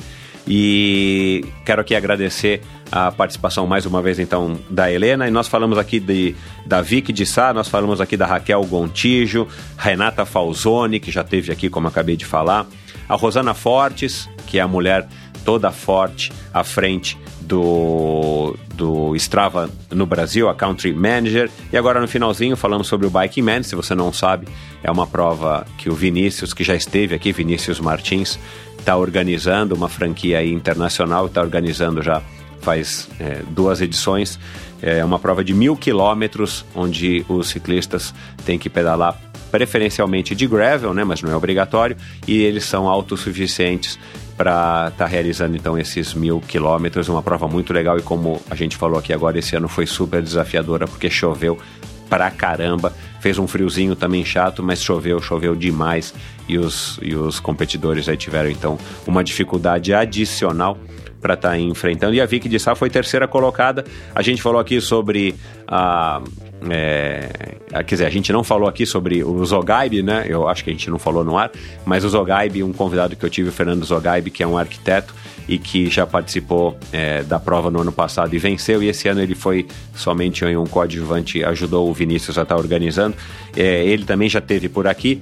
E lá no comecinho a gente falou sobre a anemia e a Carol Hombauer já passou por aqui, ela é uma convidada também com uma história incrível, um misto aí de cicloativismo com é, mountain bike e, claro, com a Pedal Power, a loja que ela é, toca ao lado do Daniel Aliperti, marido dela, que também já teve por aqui. Enfim, todos esses episódios, inclusive esse aqui da Davi, que você ouve no meu site, endorfinabr.com, ou nesse mesmo agregador de podcasts onde você está ouvindo esse aqui agora. Aliás, vai lá agora e clique no botãozinho de seguir, de assinar, para que você não perca nenhum episódio, para que você é, seja avisado, se você ativar o botão de notificações, é, sobre cada novo episódio que normalmente vai ao ar todas as quintas-feiras, ou que nos últimos cinco anos foi ao ar todas as quintas-feiras.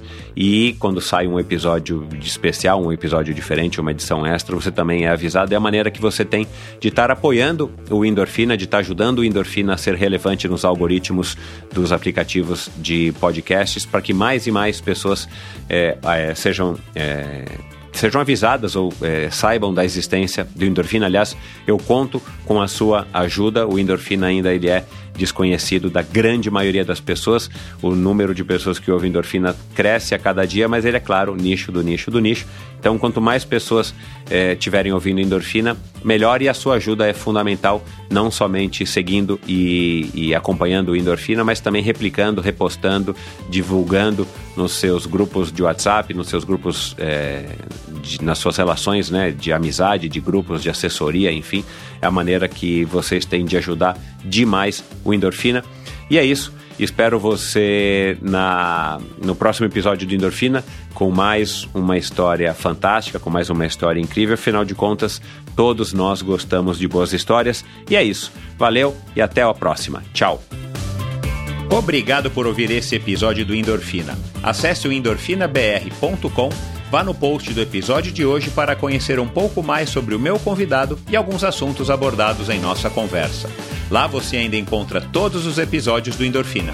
Siga o Endorfina BR no Instagram e confira imagens inéditas e inusitadas dos meus convidados.